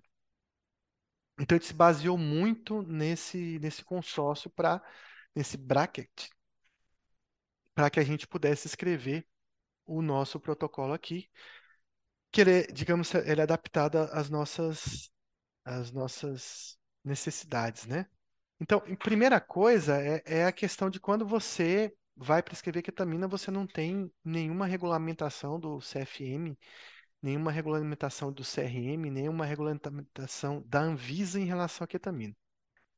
A gente tem um país que tem crescimento de índices de taxa de suicídio, a gente tem uma medicação universalmente reconhecida como redutora de número de suicídios de forma muito intensa no Brasil no mundo, mas a gente não tem nenhuma regulamentação sobre o seu uso. Então, quando você vai utilizar, a Anvisa fala, utilize da sua cabeça, CFM utilize da sua cabeça, é off-label, o problema é seu, né?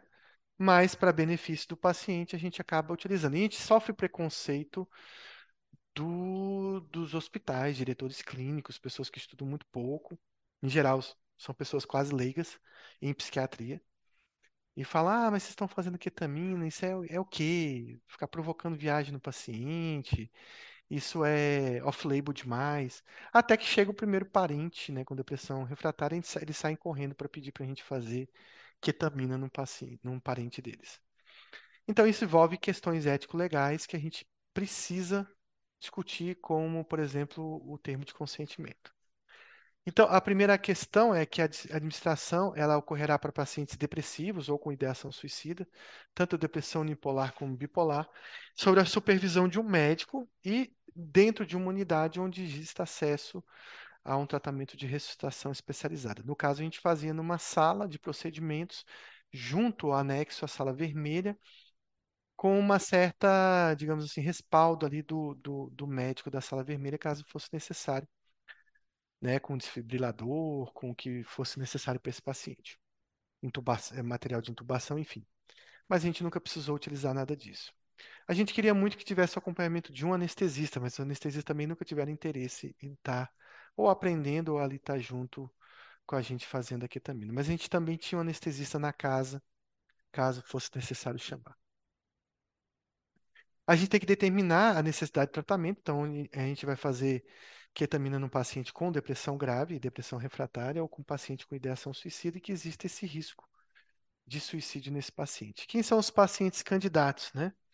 Então, paciente com adulto, a gente nunca fez em adolescentes nem em crianças, com uma depressão resistente ao tratamento, com histórica de, de tratamento inadequado a pelo menos dois antidepressivos, pelo menos durante seis semanas, com uma intensidade pelo menos moderada a grave dessa depressão.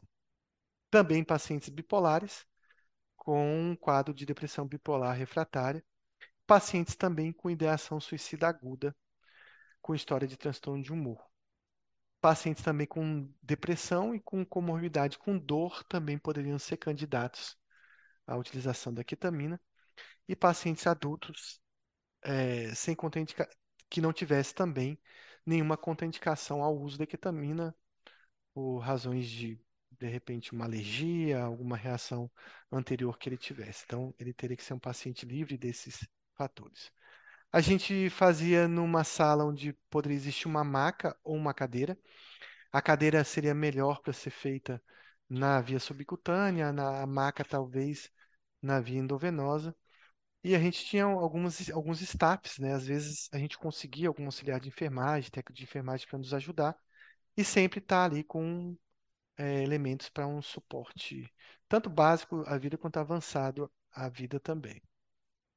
É, então a gente tinha os encaminhamentos, os formulários de inclusão, os termos de consentimento, e a gente escrevia tudo isso e anotava na ficha do paciente para que a gente ficasse bem embasado é, caso acontecesse alguma coisa de ruim com esse paciente.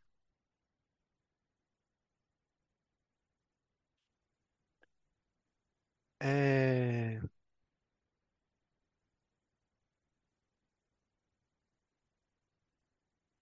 Continuando aqui, então, o procedimento, a gente fazia uma pré-consulta com esse paciente antes da infusão. Então, a gente já eh, registrava todo o cenário, né, de resistência desse paciente, as comorbidades clínicas, comorbidades psiquiátricas, né? E indicava esse tratamento aí com a ketamina, sempre feita essa consulta com o médico psiquiatra. Então, a gente fazia uma ficha de admissão, de infusão, que eu vou mostrar daqui a pouco, e a gente elegia os pacientes que deveriam passar pela ketamina quando preenchesse os seguintes critérios. Então, critérios de sintomas de depressão moderada a grave, incluindo ideação suicida, tendo o paciente com termo de consentimento, sendo esclarecido a ele que o tratamento da gente era off-label, ou seja, o paciente ele não o paciente ele não poderia deixar de saber que esse tratamento não é regulamentado, né? É um paciente clinicamente estável e que tivesse em jejum pelo menos 6 horas antes da infusão. Geralmente a gente fazia de manhã, o paciente tinha 10, 12 horas de jejum, né? No consenso da, da Unicamp, eles colocam um jejum de líquidos de pelo menos duas horas, mas a gente pedia um jejum total para não ter nenhum tipo de problema.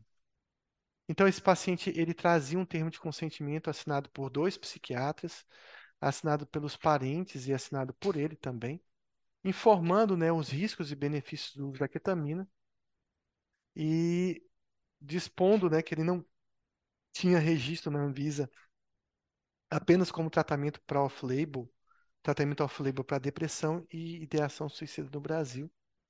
E essa documentação era assinada para que o paciente estivesse demonstrando a gente que ele reconhecia essa informação. As contraindicações, então, desse paciente é, primeira delas, gravidez. Então, o paciente não poderia estar gestante para fazer ketamina.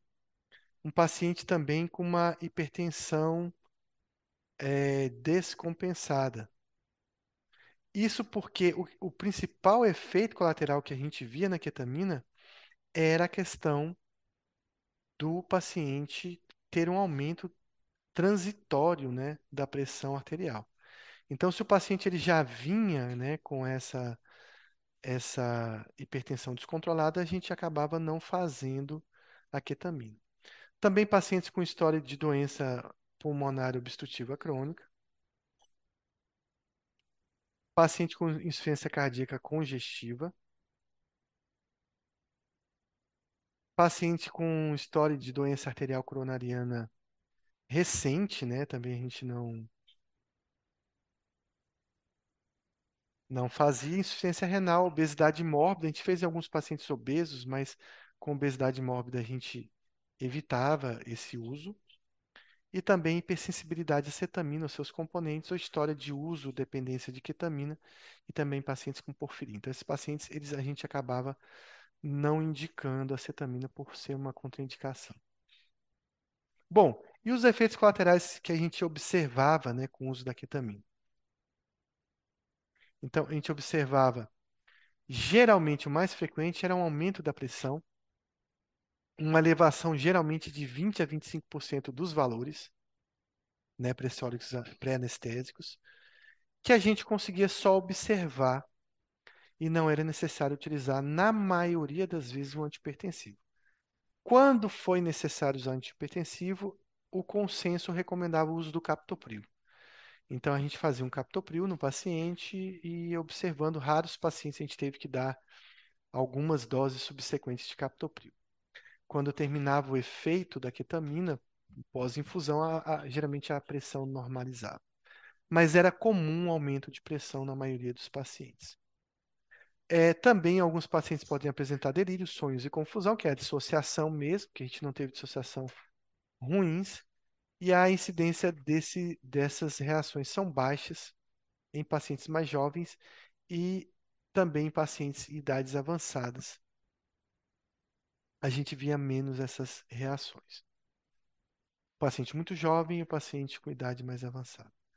Em frequência, a gente observa hipotensão e bradicardia, talvez um efeito que a gente precise tomar muito cuidado. Depressão respiratória ou apneia, relacionados a doses elevadas, e movimentos tônicos e clônicos, anorexia, náusea e vômitos. O vômito e a náusea, na verdade, a gente viu como um efeito frequente. E muitas vezes a gente tinha que manejar esse paciente com dacentrona, com doses habituais. Ô Anderson, a bradicardia, a, não bradicardia só, na verdade a queda da saturação nunca teve, e inclusive no hospital, na época do Covid, era muito usado para sedação em pacientes com Covid, né, que já estavam sujeitos à queda de da queda da saturação. Pelo contrário, até melhorava a saturação.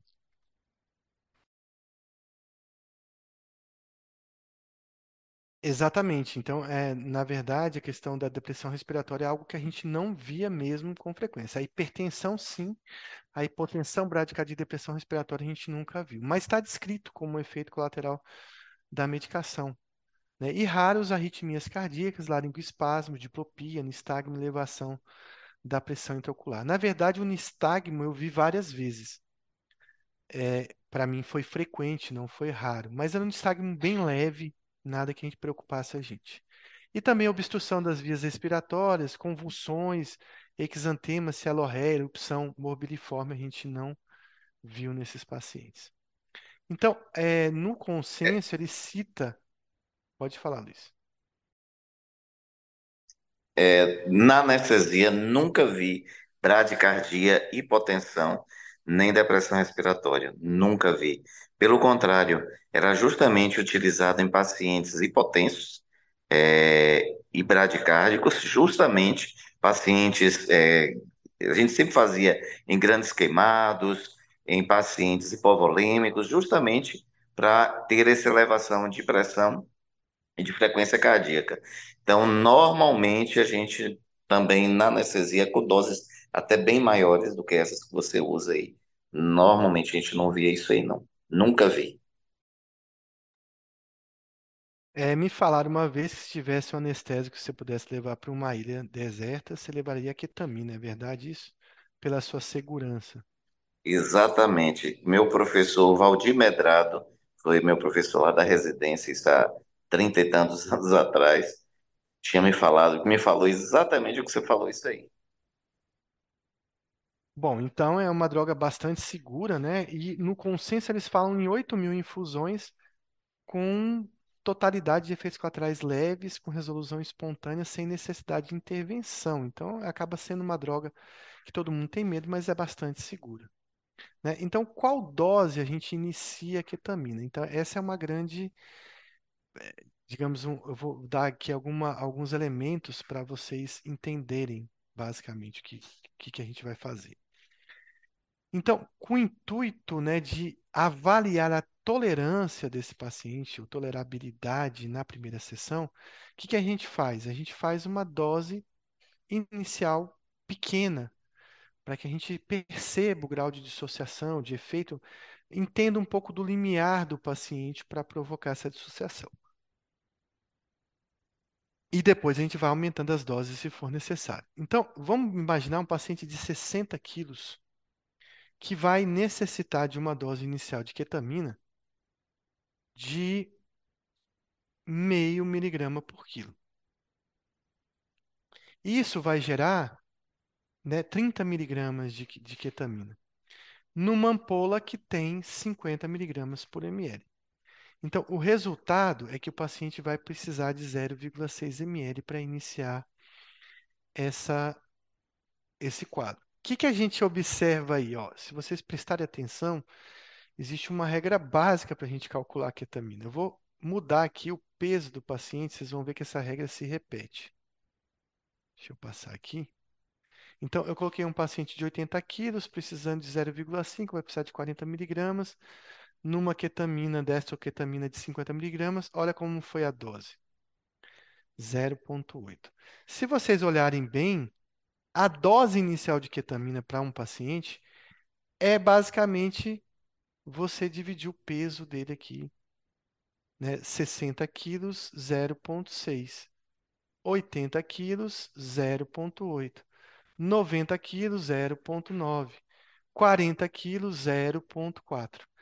Então, depois de um tempo, a gente começou a calcular assim. O paciente pesava 50 quilos, já sabia que eu ia iniciar com 0,5, né? Justamente para daria a dose certa.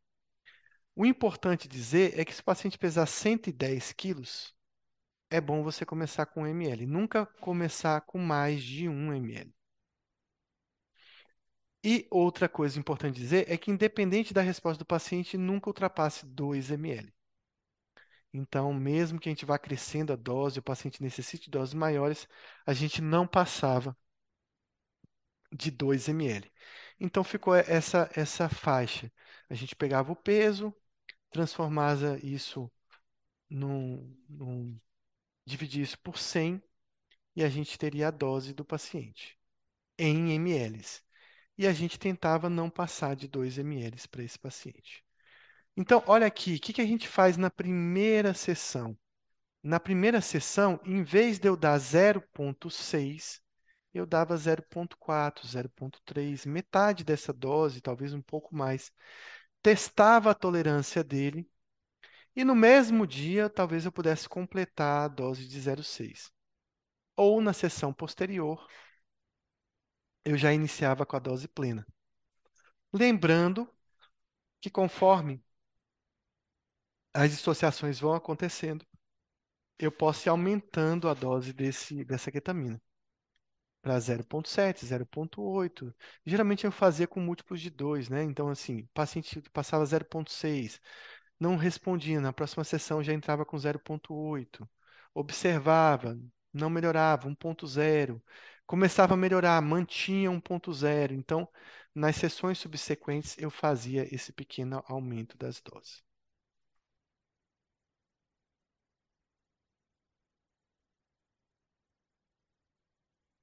É...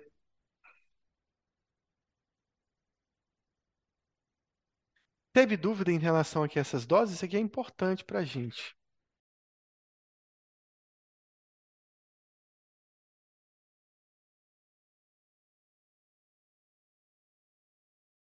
Quando você utilizava metade dessa dose, dessa dose calculada, é, por exemplo, o paciente que precisava de 0,6, você dava 0,3, por exemplo.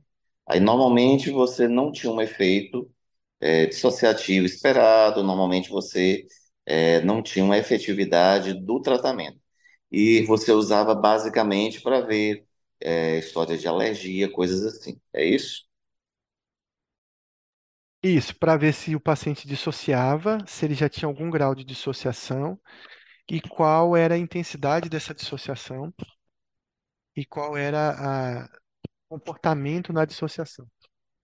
Basicamente isso. Né? Então, eu ia usando doses subsequentes para poder entender melhor o comportamento do paciente em relação à ketamina. Era basicamente isso que eu fazia. E dava, assim, dava certo, né? A gente fazendo isso dava certo. Acho que Florentino também usava mesmo artifício, né? É, em caso de pico hipertensivo, a gente usava o, o captopril, né? Pode também utilizar o metoprolol, mas a gente preferia o captopril por via sublingual. Em caso de náusea, a gente usava 4 miligramas de ondansetrona sublingual ou uma injeção de ondansetrona também, a gente teve que usar várias vezes. Antes da infusão, o paciente tem que estar com o termo assinado, a gente tem que verificar a questão da ingesta prévia de alimentos, né? E o preenchimento da ficha pré-infusão e durante a infusão.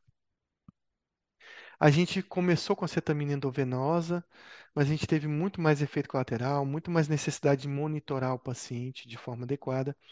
Quando a gente passou por subcutânea, a gente teve uma tranquilidade em relação aos efeitos colaterais e à monitorização. Os efeitos adversos foram menores e a literatura fala que a meia-vida da ketamina subcutânea é maior. O grande problema é que teve alguns pacientes que já tinham feito endovenoso e que não respondiam quando você fazia a ketamina subcutânea. Então, vai ter esse tipo de paciente que você vai precisar realmente fazer o endovenoso. É, os equipamentos de, né, de, de ressuscitação deviam estar lá. A gente é, fazia é, uma. A gente acabava, digamos, monitorando o paciente, né, com um monitor, com eletrocardiograma, com oximetria. Então, o máximo que a gente podia, a gente fazia a monitorização do paciente. frequência cardíaca, PA. Então, isso era feito com bastante frequência nos pacientes. Professor, essa ondansetona o senhor fazia profilaticamente ou somente quando apresentava náuseas e vômitos? Outra pergunta, já teve algum caso de broncoaspiração?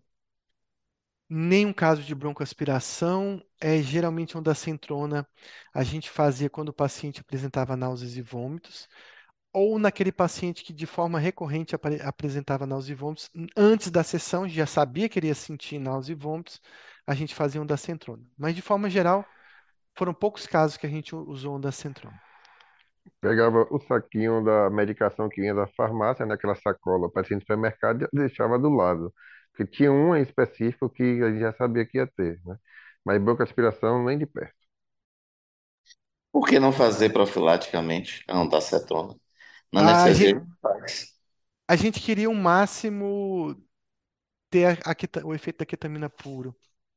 né? Apesar de não existir estudos mostrando o que que a ondansetrona poderia interferir, mas a gente sabe que a ondansetrona é uma medicação serotoninérgica, né? Tem a- ação sobre o 5-HT3C, não é isso? Então a gente não queria, assim, na minha cabeça, quanto menos tivesse coisa influenciando a, a, a ketamina, melhor. E a grande maioria dos pacientes não necessitaram de ondansetrona, não necessitaram, não tiveram náuseas importantes, nem vômitos. Existe um caso específico, como o Florentino citou aí. Então, não valia a pena fazer profilático, entendeu? Porque a gente não, não tinha isso. Tinha o suporte de vida, né, o ACLS, que, é- que era recomendado. Aqui no consenso ele fala sobre a questão da gente chegar ao máximo de a 1 miligrama por quilo, né?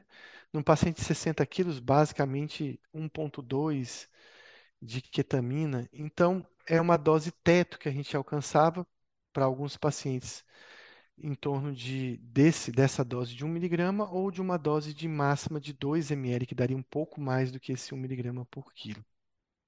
Mas sempre a dose inicial de 0, meio, de meio miligrama por quilo.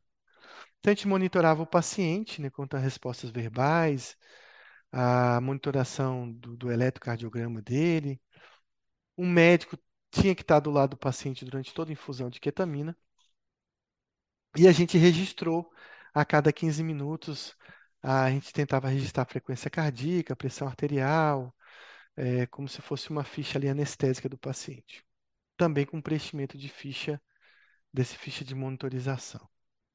Então, após a recuperação, o paciente ele ficava sendo observado por período de 40, 90 minutos depois da infusão. Quando a gente via que ele estava deambulando normalmente, que tinha passado a dissociação, a gente liberava ele. Então, a gente utilizava muito é, uma avaliação do- da escala de Aldrich, modificada com valor acima de 8. Eu vou mostrar qual é essa escala e o que a gente fazia para liberar o paciente. Interessante estar acompanhado, né? Alguém ficava esperando na, na recepção, na portaria do hospital, um ou outro precisava de acompanhante, mas é interessante, né? Sentar como é que vai estar a parte neurológica, né? Como é que esse paciente, apesar de ele é um paciente grave, então não estaria fazendo ketamina, então eu sempre recomendava, né? Obrigatório, mas sempre recomendava estar acompanhado. É, até porque esse paciente ele tem que, tinha que ser liberado para casa com um acompanhante, né? Para ele não ir sozinho, de repente dirigir, se acidentar no caminho. Então, critério de alta ele está alerta, orientado, né? No nível mental anterior à, à infusão. Sinais vitais, oximetria dentro dos limites aceitáveis. O paciente conseguir deambular sozinho, demonstrando que estava equilibrado. Paciente sempre liberado na presença de acompanhante, como o Florentino colocou, e um preenchimento dessa ficha pós-infusão. Né, Então, a gente esperava o paciente adquirir esse, essa, dentro da escala de Aldrich, esse score de 8, né, que, que era um paciente que conseguia mover as extremidades, que não tinha esforço respiratório, que a pressão estava dentro dos níveis 20% dentro dos níveis basais, paciente completamente lúcido, acordado, consciente, orientado, com uma saturação acima de 94 e que não apresentava nem vômito ou sensação de náusea, no- pelo menos nos últimos 20 minutos. Atualmente não existe nenhum protocolo relacionado a quantas sessões são feitas, mas em geral são 8 a 12 infusões para tratamento agudo da depressão da, de suicida, sendo feita de duas a três sessões semanais. No nosso serviço, a gente só conseguia fazer uma sessão semanal. Raramente conseguia fazer duas. Fazendo duas, com certeza tem uma resposta melhor do que fazendo uma, e três, uma resposta mais acentuada também. A partir do momento que o paciente respondia até a 12 segunda sessão, a gente intercalava essas sessões, passando a serem não várias vezes na semana, mas semanais, depois quinzenais, depois mensais, depois trimestrais, como se faz na ECT, né, espaçando as sessões. Sempre o paciente utilizando a medicação, sempre você modificando a medicação no intuito de melhorar o tratamento desse paciente. E uma coisa interessante é que, assim, quando você chegava na sexta, sétima sessão, se o paciente estivesse utilizando doses altas de ketamina, dificilmente ele responderia. Então, é um paciente que talvez você não deveria insistir tanto, porque ele não está responsivo à ketamina. E se ele não estiver responsivo à forma subcutânea, você pode tentar a forma endovenosa. Então, 8 a 12 infusões, uma ou duas infusões semanais. Não sendo espaçado aí as infusões a cada 15, mais de 15 dias. A gente utilizava a escala de Hamilton de depressão para avaliar a resposta do paciente e sempre preencher todas as fichas, os anexos, né, do paciente. Eu vou mostrar aqui os anexos que a gente tem Vou interromper aqui para mostrar para vocês no protocolo que a gente escreveu.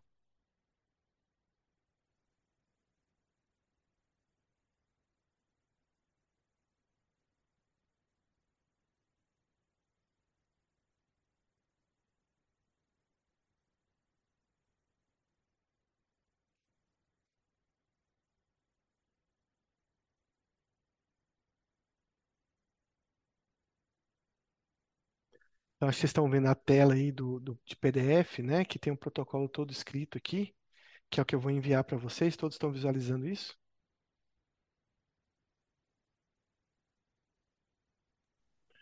Aqui está tranquilo. Anderson. Então tá, todo mundo está visualizando esse PDF aqui, né? Esse, esse documento. Então aqui está descrito, né? Todos, todo o protocolo que a gente escreveu.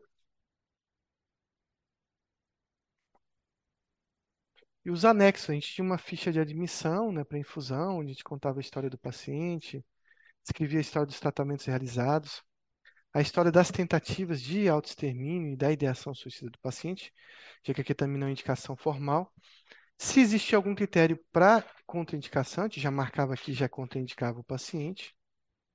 Se ele apresentava alguma comorbidade importante para a gente, como glaucoma, quadro psicótico, epilepsia, hipotireoidismo, arritmias, pressão, né, e diabetes descompensado, doença hepática.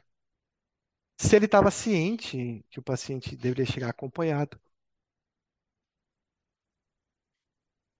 se ele ia sair acompanhado também do procedimento, se ele estava ciente que não poderia dirigir depois do procedimento, se ele estava ciente do jejum de seis horas, né? É, e que ele ficaria 12 horas sem uso de medicamento também.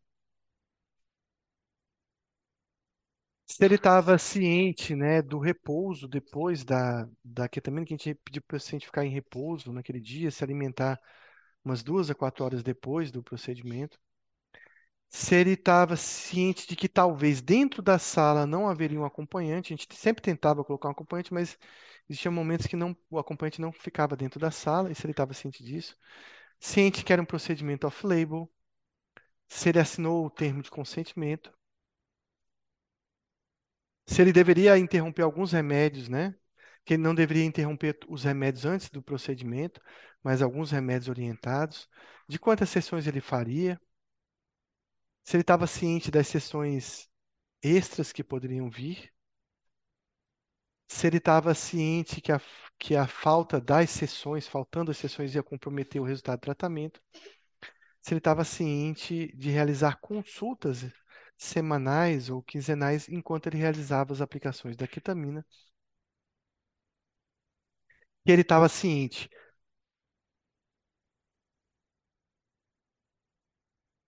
de manter a psicoterapia durante a realização, como ele, ele via a depressão dele, a ideação suicida numa escala de 0 a 10, ou a dor física, quais exames ele tinha realizado antes da infusão, ECG, raio-x, ureia, creatinina.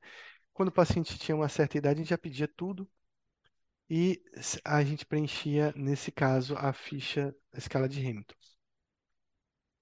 Para infusão, era se o paciente, como ele chegou, né, nível de pré de PA, oxigenação, quais se tinha alguma alteração no monitor, né, como é que ele estava em relação à consciência, se ele estava consciente, em relação à atividade.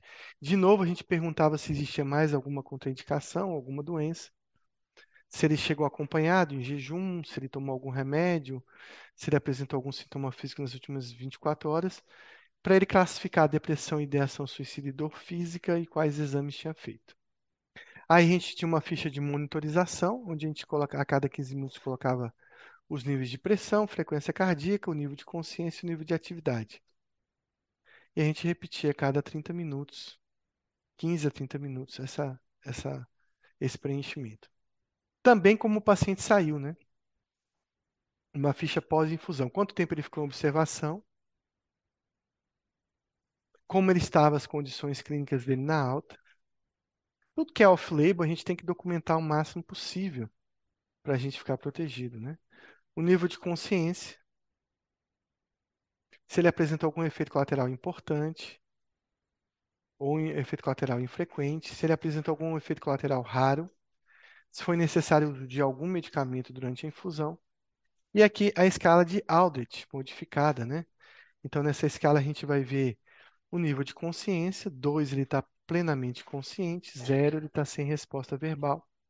Respiração, ele está respirando sozinho, profundamente, tem capacidade de tossir. No 0 ele está apneico, né? requer assistência ventilatória. Pressão arterial sistêmica, está dentro de 20% né, do nível pré-infusão, ou se está mais ou mais de 35% nessa pontuação. Saturação de oxigênio teria que estar acima de 94% e a atividade, o paciente é capaz de mover é, a, as quatro extremidades. Então, depois dessa pontuação, a gente liberava o paciente caso ele tivesse mais de oito pontos. De novo, ele, de forma subjetiva, falando sobre a dor física, a depressão e a ideação suicida e a dor, e a gente colocava a pontuação de Aldrich aqui para liberar. Lembrando da escala de Hamilton, uma escala comum utilizada para depressão, que a gente aferia a resposta do paciente.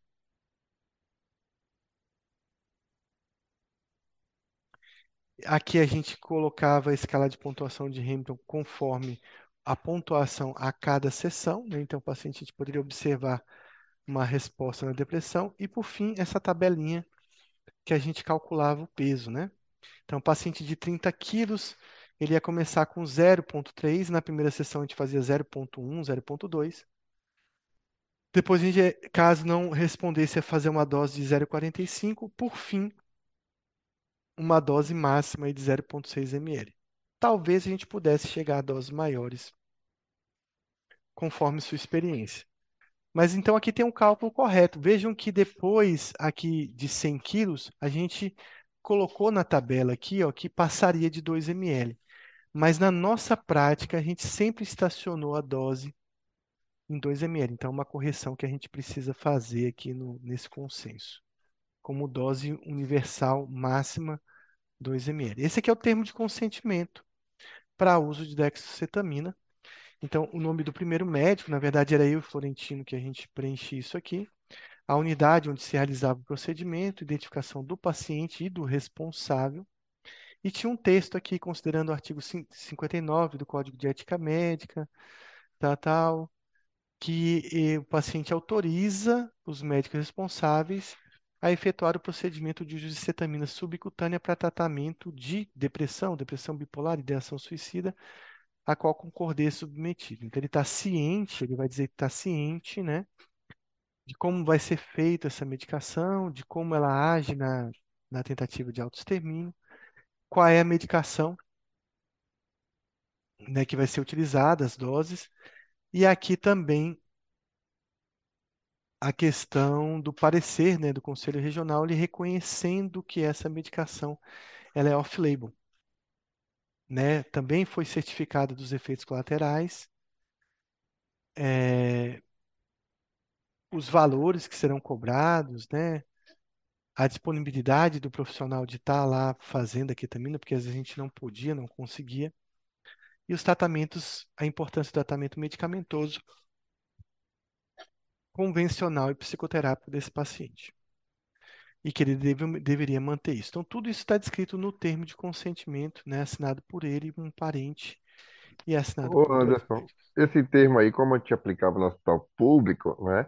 Aí lá embaixo tem que não será cobrado o procedimento, né? Que a gente não pode cobrar para fazer um procedimento no hospital público, né?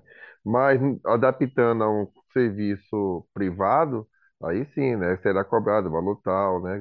As despesas, honorários, mas não era Ah, o caso daí, né? é, tô lendo aqui que você, colo- é, acho que você que terminou esse termo, não foi isso? E você colocou que jamais cobrarão. E realmente a gente fazia, é, no hospital público, a gente não cobrava pelo uso da cetamina, pela aplicação da cetamina, né? Então aqui está o reforço que, que Tino está colocando aí. Mas no serviço privado você pode colocar que será cobrado valor de tanto, etc. É bom constar isso no termo. Eu vou abrir para dúvidas em relação ao termo, em relação à, à ketamina, para a gente dar seguimento a alguns casos clínicos.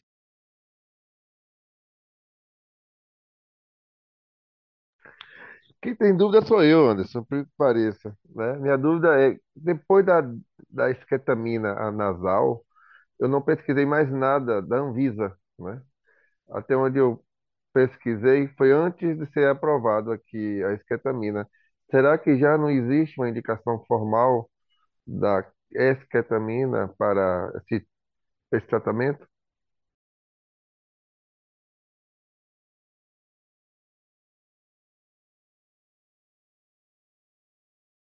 Não, em relação à dextrocetamina, não. Eu não sei se isso é pressão da indústria farmacêutica, né, que quer vender a, a, a, a ecetamina, não sei, nasal, mas ou é, é um atraso mesmo, porque na verdade a gente tem a Anvisa e o CFM, eles são, né, terceiro mundo, né, não são entidades assim muito avançadas no país, né? Então existe uma demora muito grande aí. É o mais interessante é que você na Anvisa consegue, ah, é, se você for colocar fazer uma indústria de chá verde, chá não sei o que lá, é, chá sete folhas, 12 folhas, você não só consegue aprovação muito rápida, como você consegue colocar isso em propaganda em jornal, revista, Instagram, rádio e onde você quiser, de um produto que não tem eficácia nenhuma, né? E de um produto que tem uma alta eficácia, você tem dificuldade de aprovar na Anvisa. Então não tem nada ainda da, da não. Ela continua off-label no nosso país. Mais alguma dúvida sobre o protocolo? Minha dúvida não é sobre o protocolo, minha dúvida é quando é que você vai me chamar para eu participar de uma sessão dessa, pelo menos. Então, é, a gente, por pressão do, do nosso hospital, de ficar sempre criando um problema quando a gente fazia cetamina, a ideia nossa era montar um serviço, aprender bastante sobre ketamina, e a gente pode dizer que hoje a gente tem uma expertise em relação a esse caso, né? Então, assim, a gente ia no domingo, né? Então, eu e o Florentino, a gente perdia manhã de domingo com nossos filhos, nossa família, para Ia nas fazer que quartas também, né? Ia domingo e é, quarta, né? Quando precisava fazer duas vezes por semana, eu... mas é domingo era certo, lotava. E aí, aí assim, Florentino ia no horário que ele estava em outro trabalho, em outro serviço, às vezes faltando alguma coisa para fazer ketamina. E como a gente colocou aí, a gente não recebia nada para fazer isso. Mas a ideia era montar um serviço e virar referência na Bahia, ou referência, sei lá, para alguns outros estados, outros locais. E a gente teve muita pressão contra isso, né? Muita pressão, assim. Nunca tinha um técnico disponível, estava usando um monitor, ah, deixou a sala de forma inadequada, não limpou tal coisa. Tá incomodando a ortopedia.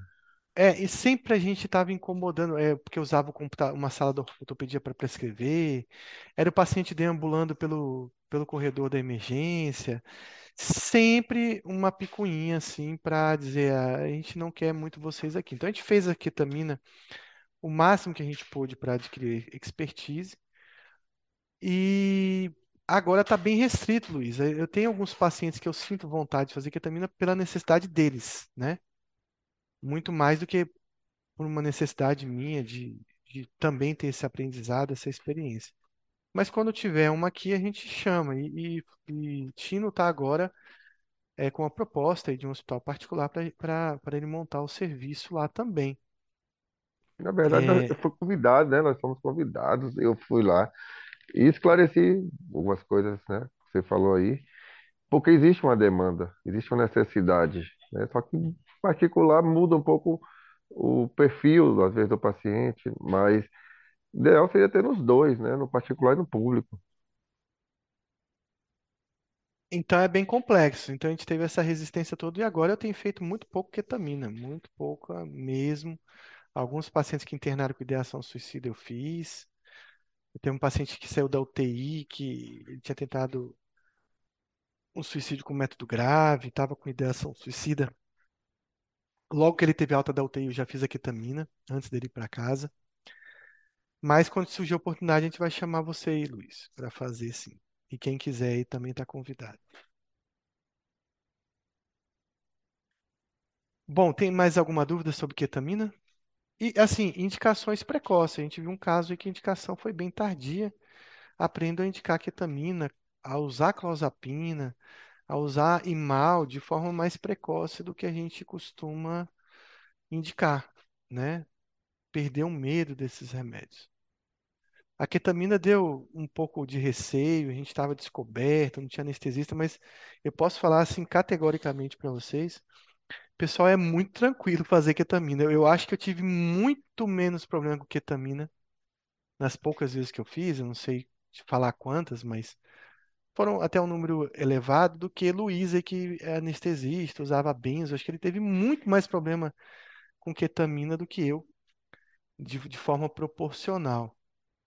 É muito tranquilo usar ketamina e a resposta é muito evidente, eficaz. É, vale a pena, vale a pena você, nesse paciente grave, o paciente com ideação suicida franca, você usar a ketamina. Dúvidas? Senão a gente passa para esse caso clínico e a gente vai daqui a pouquinho finalizar a aula.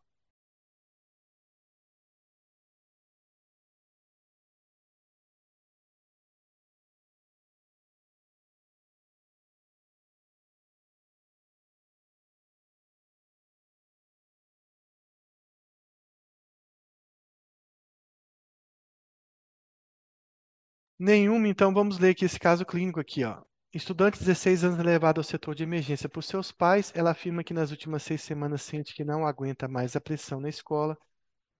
Ela rompeu o namoro há seis semanas e desde então não tem conseguido dormir mais do que três a quatro horas por noite. Perdeu cerca de 7 quilos e seu apetite diminuiu. Diz que nada interessa, que não consegue se concentrar o tempo suficiente nem para ler uma revista, muito menos livros didáticos. Seu nível de energia é muito baixo. Ela não convive com os seus amigos como costumava e diz que quando está com eles não é mais divertido como costumava ser. Tende a ficar irritável e fica, fica brava com as mínimas provocações.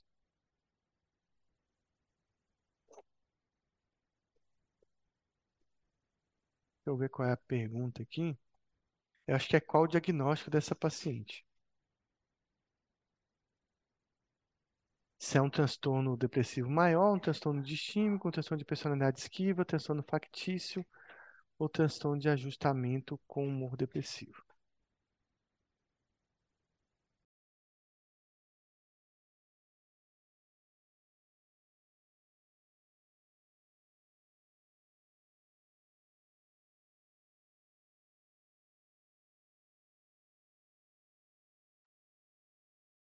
Então, a gente pode, não sei se aqui vai ter, não, não vai ter as perguntas, então aqui eu vou analisar aqui esse caso aqui em relação aos sintomas. Então, a primeira coisa é uma adolescente, a gente vai esperar muito mais irritabilidade, comportamento disruptivo, do que necessariamente tristeza. Adolescente, a gente vai sempre pensar em ideação suicida, em risco de uso de, de inibidores, né, provocando uma ativação nesse paciente.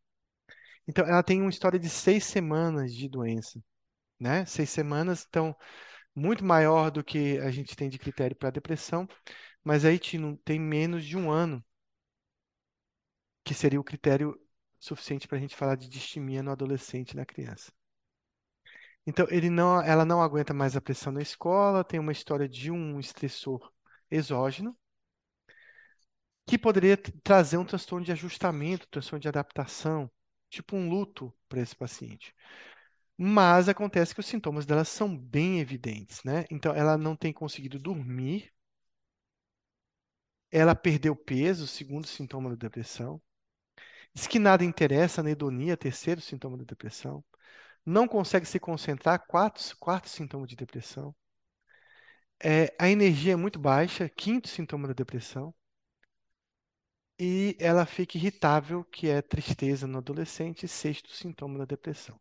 Então, ela tem sintomas evidentes de depressão, né? Mesmo com essa história de termo de namoro, ela está com baixo rendimento, baixa funcionalidade, então a gente tem que encarar como um quadro de depressão mesmo. Então, esse é o diagnóstico dela. Deixa eu passar aqui.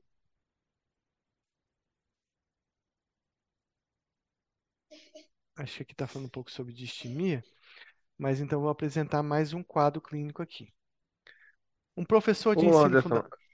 é Sim. porque a pergunta foi sobre o transtorno pe- de depressivo persistente e pedia a incorreta, né? Então, essa pergunta em cima não ajudou, né? Eu acho que É, não, é, eu falei que, a eu falei que o pergunta que enunciado, não ajudou, né? é, o enunciado, na verdade, é qual o diagnóstico para esse paciente, né?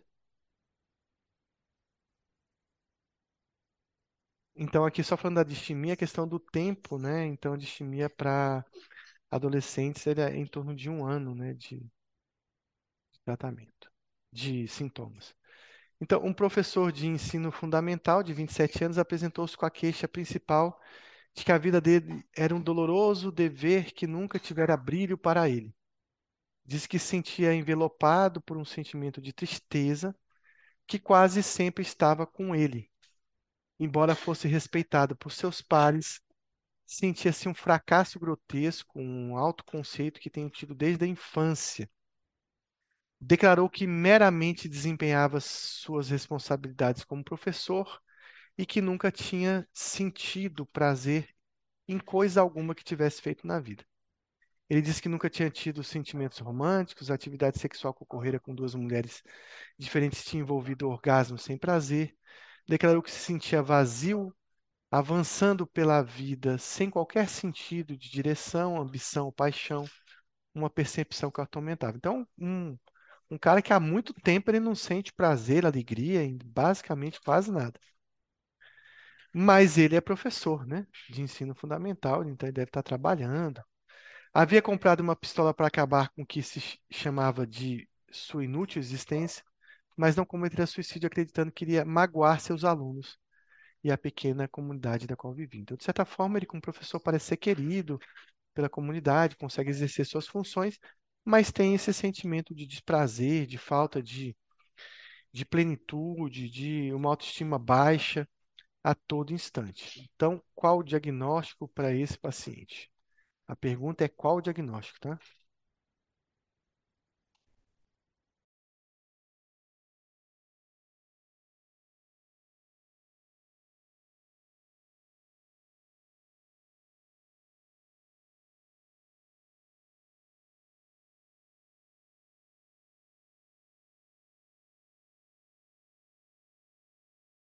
Esse é um paciente que tem o diagnóstico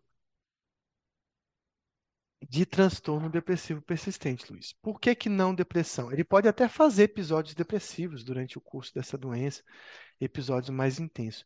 Mas é um, é um paciente que, desde a infância, ele tem essa autoestima baixa. Desde a infância, ele tem essa anedonia. por mais que ele consiga ser funcional em alguns momentos e outros momentos está mais deprimido, ele não sai da, ele não tem eutimia, né? Então, assim, é, lembrando da, da, a gente sempre está falando de eutimia, o paciente com depressão, ele geralmente tem episódios de eutimia ao longo da vida, depressão recorrente. E tem os episódios depressivos. O distímico não, ele tem basicamente um humor deprimido, leve ao longo da vida, com episódios de depressão mais acentuados, né? tornando esse quadro uma depressão crônica, com duração de mais de dois anos. Então, pode ser que nesse momento ele chegou realmente deprimido, com ideação suicida franca, né? Com maior intensidade dos sintomas. Mas mesmo que ele esteja fazendo um episódio depressivo duplo, ou seja, um episódio depressivo sobreposto a uma distimia, o diagnóstico, no geral, é o diagnóstico que vem desde lá da infância, um diagnóstico de distimia, mais conhecido como transtorno depressivo persistente, que é o nome que a gente dá hoje. Mas nesse momento, o professor, ele está com depressão maior, né? E aí você vai colocar assim, paciente com depressão persistente, episódio atual, depressão maior. Então se torna um especificador, tá? Mas não o diagnóstico do paciente. Entendeu? Entendi.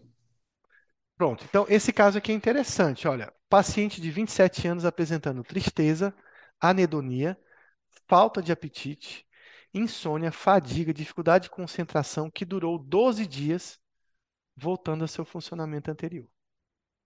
Realizou vários exames complementares que não demonstraram nenhuma alteração. Não tem patologias, não faz uso de medicamento, bebidas ou drogas. Foi a um psiquiatra e o psiquiatra disse que ele teve tal diagnóstico. Então, qual é esse diagnóstico desse paciente? Então, vamos olhar de novo para os sintomas: ó, tristeza, anedonia, falta de apetite, insônia, fadiga, dificuldade de concentração. Um monte de sintomas de critérios né, para a depressão que duraram 12 dias e o paciente melhorou. Então, qual o diagnóstico do paciente? Também, de novo, aqui está o enunciado está sempre errado aí. É qual o diagnóstico? Transtorno depressivo menor. Então, episódio depressivo com sintomas insuficientes. Quer ler de novo? Vou ler de novo então lá. Vamos ver os sintomas insuficientes que você falou. Para mim ter depressão, eu preciso ter dois sintomas Na cardinais. verdade, não tem sintoma insuficiente, tem é tempo insuficiente para depressão, né? Maior. Isso, ele tem os sintomas, mas ele não tem o tempo, que são 14 dias, não é isso? Então, na verdade, o diagnóstico qual seria então aqui, olhando melhor?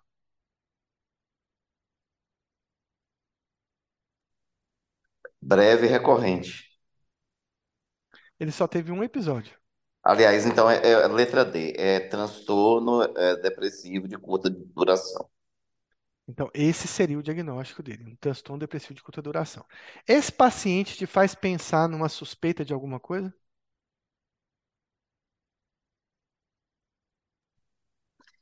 É, bipolaridade, Ou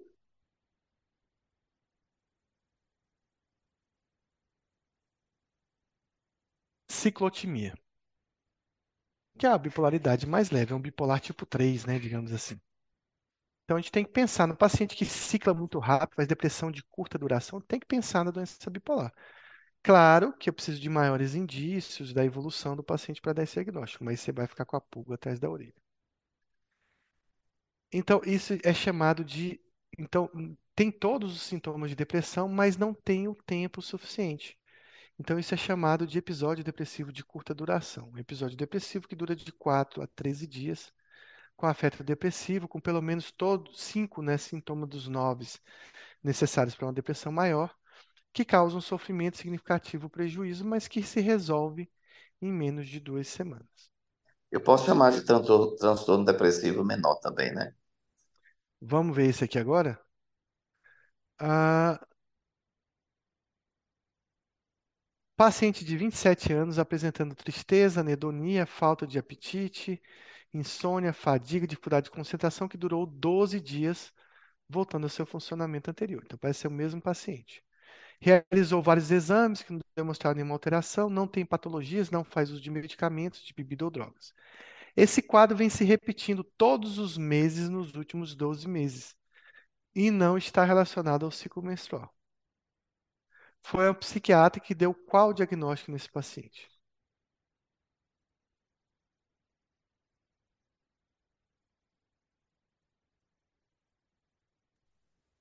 Letra C.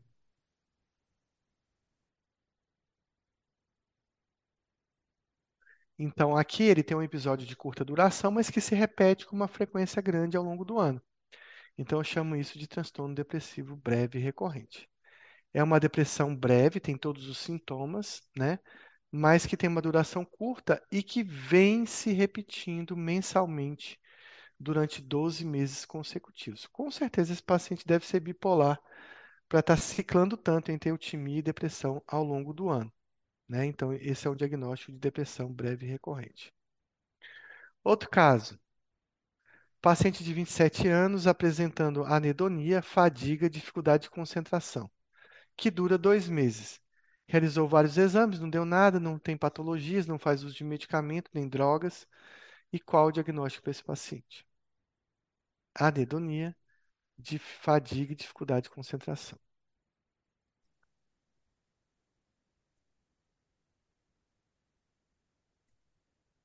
Aí ele tem tempo suficiente, só que não tem é, sintomas suficientes.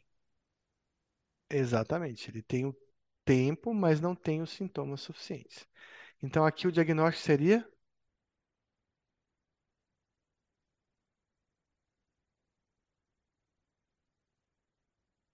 Letra E. episódio depressivo com sintomas insuficientes, tá?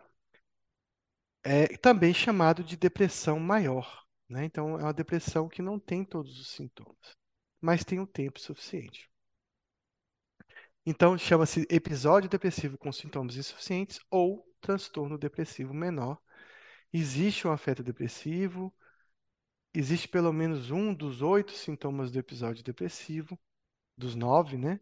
Associados a um sofrimento, mas que dura mais de duas semanas, mas que não fecha os critérios para depressão. Então, semana que vem a gente vai ver esse caso clínico aqui. Eu vou abrir para dúvidas, né, sobre ketamina, vou enviar para vocês o protocolo lá no grupo do Prepsic 4. E semana que vem a gente volta com mais casos, com mais discussão. Talvez a gente já inicie algum caso de psicose. Eu agradeço a todos que ficaram até o final. Eu quis realmente ali detalhar para vocês como é que é o uso da ketamina.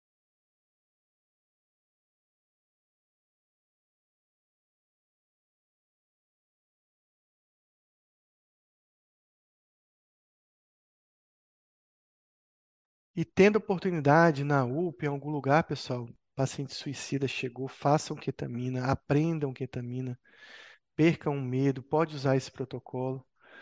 Uh, a gente sabe que ele vai beneficiar muitos pacientes que vocês vão tratar. Não tenha medo de fazer ketamina.